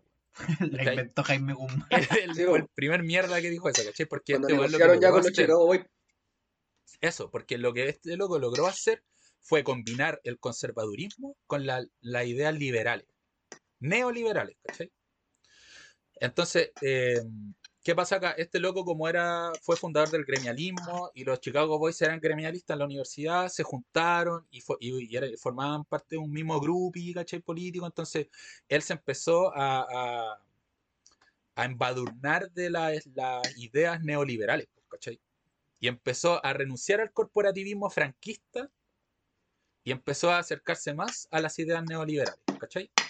Entonces ese es como uno de los grandes logros que tuvo este loco, lograr articular o conjugar el conservadurismo con el conservadurismo así como del siglo XIX y XX con las nuevas ideas del capitalismo liberal. ¿Puedo hacer un alcance? Neoliberal. Sí, por favor. Mira, eh, una de las hipótesis de Tomás Moulian, que él desarrolla en sus investigaciones, que se centra esencialmente en Chile Escolar, Anatomía un mito, es de que la acción de Jaime Guzmán y de una serie de actores, incluidos los militares, eh, cuando ya realizan el golpe de Estado y todo el proceso posterior, no es tanto eh, combatir al, la unidad popular y el comunismo, sino que es combatir la constitución del 25, porque la constitución de 1925 había creado un Estado que tenía mucha injerencia en la economía, que tenía un rol asistencialista muy fuerte y que por lo tanto no remaba en el sentido de la prioridad del individuo, que es la que tú estás mencionando. Entonces, yo entiendo en eso, yo me pliego un poco a esa hipótesis porque creo de que la obra de la dictadura es una obra muy disruptiva, eh, tanto en el tratamiento que hizo a las personas con el terrorismo, pero también en el tratamiento que dio a la forma que tenía el Estado, por la importancia que había para ellos de cambiar radicalmente el Estado a uno que favoreciera sus intereses esenciales de clase. Y por eso es como tú dices, de adoptar concepciones ideológicas que pongan al individuo en, el eh, en el centro eh, primero, y aparte de adoptar una tesis, una organización económica, el neoliberalismo, que le reduzca cada cualidad del Estado, que de hecho ni siquiera exista, ojalá, que solo haya el mercado y el individuo. Claro, mira, porque eso es importante porque como, como tú decís, pues, o sea, en lo posible que no exista el Estado, ¿por qué? Porque lo que, no, lo que plantea Guzmán es que él, él no es como que haya leído a Santo Tomás, lo que pasa es que él se inspira en, en un texto de Juan 23, si no me equivoco, del Papa Juan 23, que se llama Mater et Magistra, madre y maestra. ¿Cachai? Una de la doctrina social de la iglesia. Una encíclica. Entonces, ahí hay ideas del mismo. Y lo que hace este loco entonces es decir que el individuo, todas las cosas que no es capaz de hacer, las busca resolver a través de la asociación, de las relaciones, y crea entes relacionales, como la universidad para poder educarse, como el Estado para poder administrar el, el país o la nación, y, por ejemplo, la familia para poder reproducirse, ¿cachai? De hecho, él habla de eso a sí mismo, así como la familia solamente existe porque los seres humanos, los individuos, no podemos hacer las cuestiones 100% solo. Y de hecho, el individuo es más importante que la familia. Y asimismo, mientras más te alejáis del individuo, menos importancia tiene eh, la institución, ¿cachai? Entonces, este gremialista, ¿cierto? De los cuerpos intermedios, las empresas, las universidades, las colegiaturas, todas esas cuestiones, ¿cachai? Porque son donde están los individuos presentes para resolver sus problemas. Entonces, el Estado es como una cuestión completamente alejada de los individuos y por ende, mientras menos participen en la sociedad, mejor, porque los individuos son los que conforman la sociedad. ¿cachai? Entonces, el Estado no debe meterse en esas cuestiones. Y acá hay otra cuestión que es importante, ¿cachai? Porque es el concepto de la subsidiariedad. El Estado debe dejar en manos de los individuos, de los privados, todo lo que ellos puedan hacer por su cuenta. Porque en realidad aquí lo que importan son los individuos porque tienen una prioridad ontológica. Porque sin el Estado existen individuos, pero sin individuos no existe el Estado. ¿Cachai? Entonces, por otro lado, además, otra cuestión central en su planteamiento es la cuestión del bien común. Porque este loco, como era corporativista, ya cree como en esta lógica de la comunidad y todo eso igual, dice que el bien común no es solamente como que a cada uno de los individuos les vaya bien y por eso todos estamos súper bien. No se trata como del bien de las distintas individualidades, pero tampoco se trata de, del bien de una colectividad que eclipse a los individuos. O sea, por un lado, la individualización liberal no era una opción para él, pero tampoco el autoritarismo. Entonces él trata de buscar algo en el, centro y por eso la constitución dice que el orden social tiene que promover el bienestar de todos los integrantes de la nación. De todos los integrantes de la nación. Entonces, eh, aquí también entra una cuestión que es fundamental, ¿cachai? Porque ¿qué es la nación? ¿Qué es la nación? Y acá hay una hueá que yo encuentro que es brutal, de las que él dice, que se apoya en otro loco para decirlo. Habla de del sufragio universal de los siglos. ¿Cachai? ¿Por qué? Porque este loco ve la democracia como algo instrumental. Una democracia protegida, como decía el Nacho, ¿cachai? ¿Por qué? Porque hay ciertas cuestiones que son fundamentales en una sociedad. Siempre. Y no pueden cambiar de ninguna manera. Y no podemos permitir que los individuos cambien esta cuestión. ¿Cachai? Porque el, el, ¿cómo lo dije? El sufragio universal de los siglos nos dice que estas cosas son así. ¿Y dónde se ve el sufragio universal de los siglos? En la nación. ¿Cachai? Chile es esto, porque a lo largo de los siglos esto ha sido. Y tú no podís venir a cambiar eso.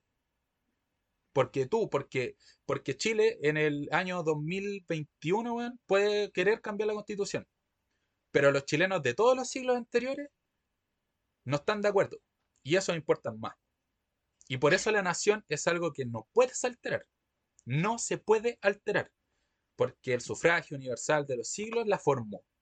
Y eso es mucho más relevante que una votación sin ningún significado que se puede hacer en un solo día. ¿cachai?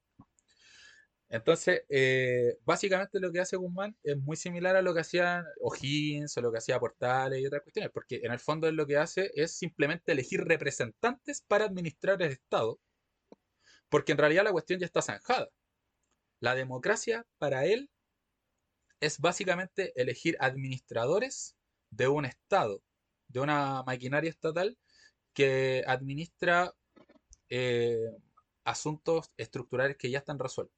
Lo, por ejemplo, qué es la nación, cómo se participa en la economía, cómo se distribuye la propiedad privada, entre otras cosas. Entonces, la nación es algo intocable dentro de todo esto. Y no se puede cambiar por medio de una votación que solamente se hace en un día, porque la nación se construyó durante siglos. Y por eso él habla de una democracia instrumental y Pinochet hablaba de una democracia autoritaria y protegida. Y esa es la democracia en la que vivimos hoy en día. Una democracia que está diseñada para que no se pueda cambiar nada. ¿Por qué? Porque la nación ya es. Pero, y, esto es como eh, lo que me gustaría que ya, ya hablamos como de la idea de Guzmán y todo eso, ¿cachai? Finalmente, claro, o sea, la Comisión Ortúzar presentó el proyecto al Consejo de Estado, el Consejo de Estado hizo modificaciones, lo presentó a la Junta Militar, la Junta Militar a puerta cerrada hizo todas las modificaciones que quiso, pero en el trazo grueso es la mano de Guzmán la que está ahí. Porque ¿quién asesoraba a la Junta Militar? Guzmán. Si no lo... Hay unos correos muy ordinarios ahí entre medio que dice, bueno, yo nunca he sabido nada de economía, no sé cómo administrar un país. Así como el loco que era ministerio, ministro de Economía escribiéndole un correo al otro weón del ministro del trabajo, no sé, ¿cachai? Oye, porque eran los mismos militares. Porque ya es como que estaba avanzando en la hora y todavía no habla, y para ya hablar de la constitución en sí, a mí mi mamá me cuenta de que cuando, porque esta fue una constitución que se hizo un plebiscito, cuando ya llegamos al año 1980 ya había un texto ya eh, formado, elaborado y ya que vamos a hacer un plebiscito que la gente va a tener que votar, mi mamá cuenta de que la gente fue, ella fue, pero de que uno iba con miedo porque es como, bueno, si tú no vas y no, y no votas, no votas por la constitución, entonces entiende que eres una opositora al gobierno, a la dictadura, y te puede pasar cualquier weá. Entonces la gente onda me cuenta que entraba a al cubículo de votación pensando de que había cámaras o que o pensando de que la gente de la CNI estaba sapeando, que de hecho pasaba, que de hecho se sabe de que pasó esa vez, de que carabineros y CNI militares votaban más de una vez por la aprobación de la constitución y finalmente fue este, a través de este plebiscito que se hizo en condiciones sin democracia, sin oposición, con violaciones a los derechos humanos de por medio, se hace este plebiscito en donde la gente finalmente le da el sí a la constitución, que ya establece finalmente ya el establecimiento en el país de este nuevo sistema y ya en los 80 entramos a vivir el, el neoliberalismo en Chile al principio. Pues, bueno. Eh, bueno, es curioso porque eh, es como ustedes dijeron, de que el objetivo de Guzmán era más esencialmente el tema del mantenimiento de la democracia protegida más que de la figura en sí de Pinochet y creo que es muy demostrativo de eso el recurso que se concebía dentro de la Constitución y que fue un recurso que finalmente tuvo una importancia histórica tan importante del plebiscito revocatorio o reafirmativo a Pinochet. Porque la Constitución iba a continuar, pero la Constitución definió de que iba a haber una transición en el país y cómo, de que iba a haber un plebiscito que iba a definir Pinochet va a seguir siendo eh, el candidato que ponga el gobierno va a seguir gobernando durante hasta el 97. Hubiéramos, yo hubiera nacido en dictadura si hubiera pasado eso. O va a ganar la opción no y vamos a y la constitución va a seguir gobernando, pero vamos a pasar a un nuevo tipo de gobierno. Yo creo que en ese punto se estableció parte esencial de la idea del tipo de país que quería establecer la constitución, porque la gracia del sistema neoliberal y de la estructura de Estado subsidiario que sostiene el sistema neoliberal es de que pueda existir finalmente a través de las propias redes que generen la sociedad, que no dependa de gobierno cual o gobierno menos, sino de que exista per se. Y cuando finalmente Pinochet pierde el plebiscito, pero de todas maneras lo que sucede posteriormente en la transición pactada, ordenada bajo los términos de la constitución neoliberal, lo que hay de ahí en adelante nomás después es la profundización del neoliberalismo. Y en ese sentido, el proyecto social y económico político de la derecha.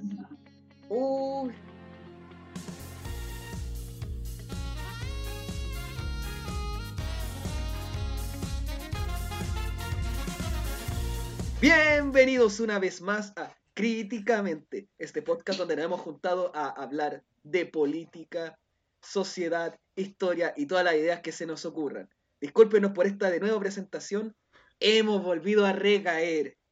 Olvido la costumbre de hacer estos viajes en el tiempo producto de cortes que tenemos en la grabación original. Entonces, al igual que la vez anterior, en donde nos saltamos de las elecciones al día mismo de la elección de gobernador, esta vez no mufamos. Y queremos repetir eso, esta vez no mufamos como la última vez que mufamos a la Karina Oliva, sino que esta vez hemos llegado al día, justo hablábamos de las constituciones, y llegamos hoy día al domingo 4 de julio del año 2021, donde recordamos los seis años del triunfo de Chile en la Copa América Chile 2015 y también estamos conmemorando lo que ha sido este día, la inauguración de la Convención Constitucional con toda la serie de hechos que han pasado. ¿Qué Así es, señor. Estamos acá, nuevamente realizamos salto temporal, no es que haya sido decisión nuestra, sino que tuvimos un pequeño percance técnico, tuvimos un corte de luz que interrumpió las grabaciones y bueno, lamentablemente eso nos llevó a un salto en el espacio y en el tiempo y ahora estamos en la noche del domingo 4 de julio, después de haber presenciado ya las elecciones de la presidencia y la vicepresidencia de la Convención Constitucional. Y hoy vale mencionar que hace, hasta hace un rato estábamos, ya llevamos dos horas de grabación realidad.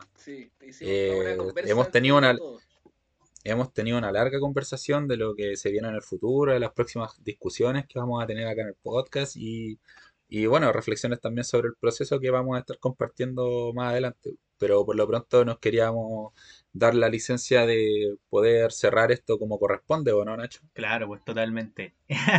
Más que disculpa, esto siento que de alguna forma enriquece la, la, conversación y las reflexiones que pueden surgir. Em, aparte que aquí con la magia de la edición podemos tener en un mismo capítulo todo bien cerrado. Y, y claro, o sea, para que nos vayamos más o menos incorporando al tema, se supone que ahora estamos, eh, estamos por cerrar el tema de las constituciones históricas que ha tenido Chile. Em, pensando obviamente en lo importante del proceso actual que se acaba de vivir hoy día y que según los resultados em, podemos pensar que es básicamente único el proceso que se está viviendo. Em, lo que terminábamos de ver al final del capítulo, eh, de este mismo capítulo en el fondo, es la constitución del, del 80. Y, y Así claro, ya estábamos tratando al final, ya así como después de la instalación, ya el, tránsito de esa constitución. Exactamente, o sea, claro, y, para también introducir las últimas palabras, ¿cierto? Que, vamos a hacer eh, en lo que respecta a este capítulo. Eh, quizá contextualizar un poquito ya que se, cortó entre medio. Eh, la cuestión es que hablábamos de cómo había una tradición autoritaria a fin de cuentas a lo largo de toda la historia de Chile. Y hablábamos de cómo una constitución en el fondo es eh, la fundación de una nación, de un Estado, y cómo eso había sido súper eh, oligárquico, en el fondo había estado dominado por, por grupos de poder muy minoritarios, eh, una élite económica, política y social que no representaba a la totalidad de la población y ni siquiera gran parte de ella, era una minoría muy pequeña. Entonces, Chile, básicamente, y el Estado de Chile ha sido una construcción eh, que ha nacido desde arriba de la élite, de una oligarquía, y así se ha mantenido a lo largo de los años, de los siglos, desde la independencia. Y bueno, Guzmán trataba de, mantener esa herencia precisamente que era Chile, y que hoy en día, como decía el Nacho, estamos viendo un momento histórico precisamente porque vemos cómo sectores que antes no eran representados a lo largo de todos estos procesos constituyentes que hemos visto, ahora están en el centro de la palestra, es decir, vemos cómo eh, la presidencia de la convención está en manos de una mujer y además mapuche. O sea, es un está, representa a dos sectores, tanto a las mujeres como a los pueblos indígenas que habían sido históricamente marginados de todos, habían estado siendo marginados de todos estos procesos. Por otro lado, además vimos que eh, surge eh, bueno, perdí el nombre, Jaime Baza, ¿cierto? Jaime Baza. Sí, Jaime Baza bueno, básicamente, vemos cómo se está permeando desde el movimiento social estas cuestiones, vemos cómo se quiebra esa tradición eh, autoritaria que es lo que hemos estado diciendo anteriormente. Y respecto a eso también es lo que vamos a estar discutiendo en los próximos capítulos.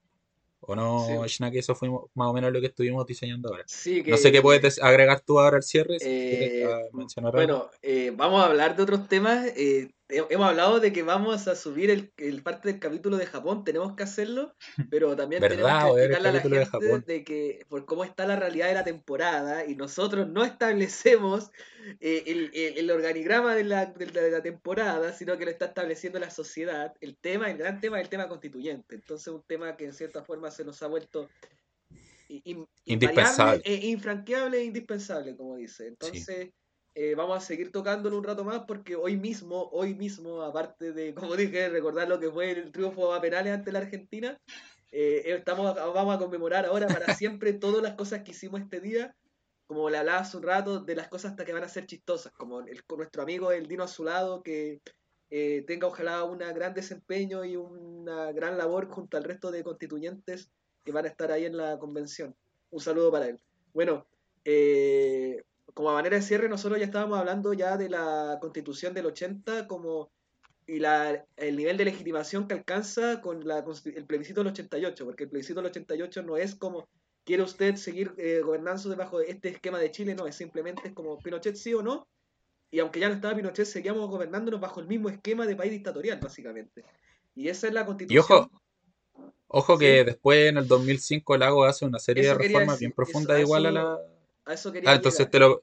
Por favor, eh, desarrolla tu idea. De que fue una constitución de que, como tú ya dijiste, eh, durante los 90 se desarrolla y va teniendo una serie de reformas y finalmente llega el gobierno de Lagos el año 2005, que al mismo tiempo fue un gobierno en donde se intentó hacer una nueva como comisión de verdad y justicia, que parece que ya el informe como, no sé si el Reddit o parece que primero el Valet y después el Reddit.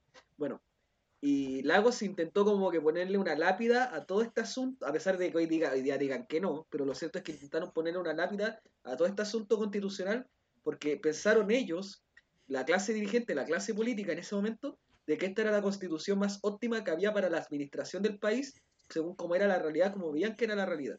Y hicieron esta constitución, le puso esta firma y le hicieron una serie de modificaciones pensando de que ya habían como establecido la democracia en Chile y se había acabado la transición. Y no, señor, para nada, para nada. Sí. Después llegó el desplome del modelo, ¿cachai? Entonces yo creo que, como tú ya bien dijiste, la cuestión esencial siempre era el tema de que eran constituciones que carecían de legitimidad, que carecían de regían la vida de todas las personas, pero las personas no tenían ni perijo de participación en aquello, ¿cachai? Claro, eh, un, un, paréntesis ahí, siempre se hablaba de representación, pero eso no se ligaba siempre a democracia. Y en algún eh, incluso eso eh, en el contexto actual se liga a democracia instrumental, democracia autoritaria. Y en una democracia tan, tan, tan horizontal. el libro de catálogos de democracia.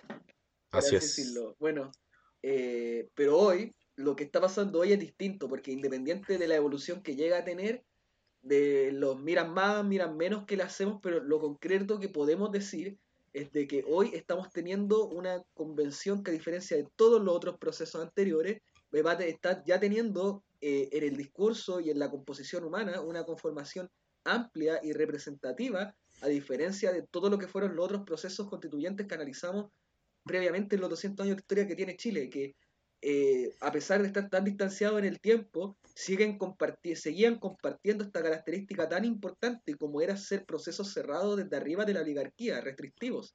Entonces, a pesar de estar tan distanciadas en el tiempo, todas estas constituciones seguían teniendo cosas en común, cosas transversales y cardinales en común que ahora recién estamos de verdad como poniendo en tensión y posiblemente superándolas, que esta idea de país elitista secado y cerrado que ojalá hoy día ya seamos capaces de superar. Excelente. Nacho, ¿algo, que agregar? Nada, pues totalmente de acuerdo. ¿Qué quiere que le diga? Estaba pensando que es muy cierto eso porque a veces se, como que se, no sé si se olvida es la palabra, pero pareciera que, mm, no, no creo, pareciera que como que la sociedad se despega un poco de la historia, por así decirlo, y la historia no es algo que, que haya pasado y quedó en el pasado, sino que es algo que en el fondo se está está en movimiento en el, con el presente. Entonces, esa constitución oligárquica, etcétera, es la que está funcionando todavía. Entonces, en el fondo, por eso es tan importante cambiarla o tan importante este proceso actual tan diferente. En el fondo, el, 80 no es, algo, no es algo que haya muerto. En el, eh, me refiero, estoy diciendo en el 80 como simbólico. Es decir, las personas que pasaron todo ese periodo siguen vivas y con ese modelo como incrustado, etcétera. Entonces, por eso igual es importante lo que decís. Así que muy bueno. Excelente. Totalmente de acuerdo. Sí. bueno, eh, sin más que agregar y extendiendo la invitación a todos y todas los auditores y auditoras a que sigan eh, acompañándonos a lo largo de este camino, de esta serie de discusiones que hemos estado desarrollando. Em, nada que agregar, o sea, podemos darle cierre a este capítulo. Fue un pésimo cierre. ¿puedo algo antes, al final? no sube como. Me, traté de hacerme cargo chiquillo, lo siento. Eh, ¿Cómo? Yo quiero agregar algo al final, al final, así como un llamado, aprovechando que estamos pidiendo a la gente, de que el proceso que ahora vamos a vivir va a ser extremadamente difícil. Va a ser extremadamente duro, independiente de cómo vamos a tratar la cuestión en el próximo podcast o en adelante, pero lo cierto es que ahora se establece la ruta más dura y difícil de todas, y la única manera de que nosotros vamos a poder salir bien de esto es que todos y todas, más allá de las odiosidades que nos podamos tener, más correctas o menos incorrectas, o más justas o menos justas, pero comprender de que somos todos y todas personas que estamos viviendo en este territorio y lo que tenemos que hacer es garantizar una forma de vida que dé bienestar a todos y todas las personas que están acá, porque tenemos que dejar de lado de una vez este pensamiento individualista que tenemos en Chile, de pensar que yo me preocupo por lo mío y por lo mío nomás, y solo me interesa lo demás cuando siento que me va a afectar, y comprender de que la única manera de que uno y la gente de uno puedan estar realmente bien es que las otras personas también puedan tener a uno y la gente de uno bien. Y cuando tenemos ese bien común, entonces no hay por qué temer porque todos y todas estamos bien. Mm. Exacto. Estamos tratando de, eh, de construir el bien común. Esa es la historia que se está desarrollando ahora. La historia se está desarrollando en, eh, en cada momento, como estamos viendo. O sea, se está escribiendo la historia ahora mismo. Y en una par de décadas, cuando seamos viejos nuestros, y viejas, nuestros nietos y nietas nos van a preguntar dónde estábamos y qué hicimos. Y vamos a tener que hacernos cargo de nuestras propias acciones frente a las próximas generaciones también. La historia se está viviendo ahora.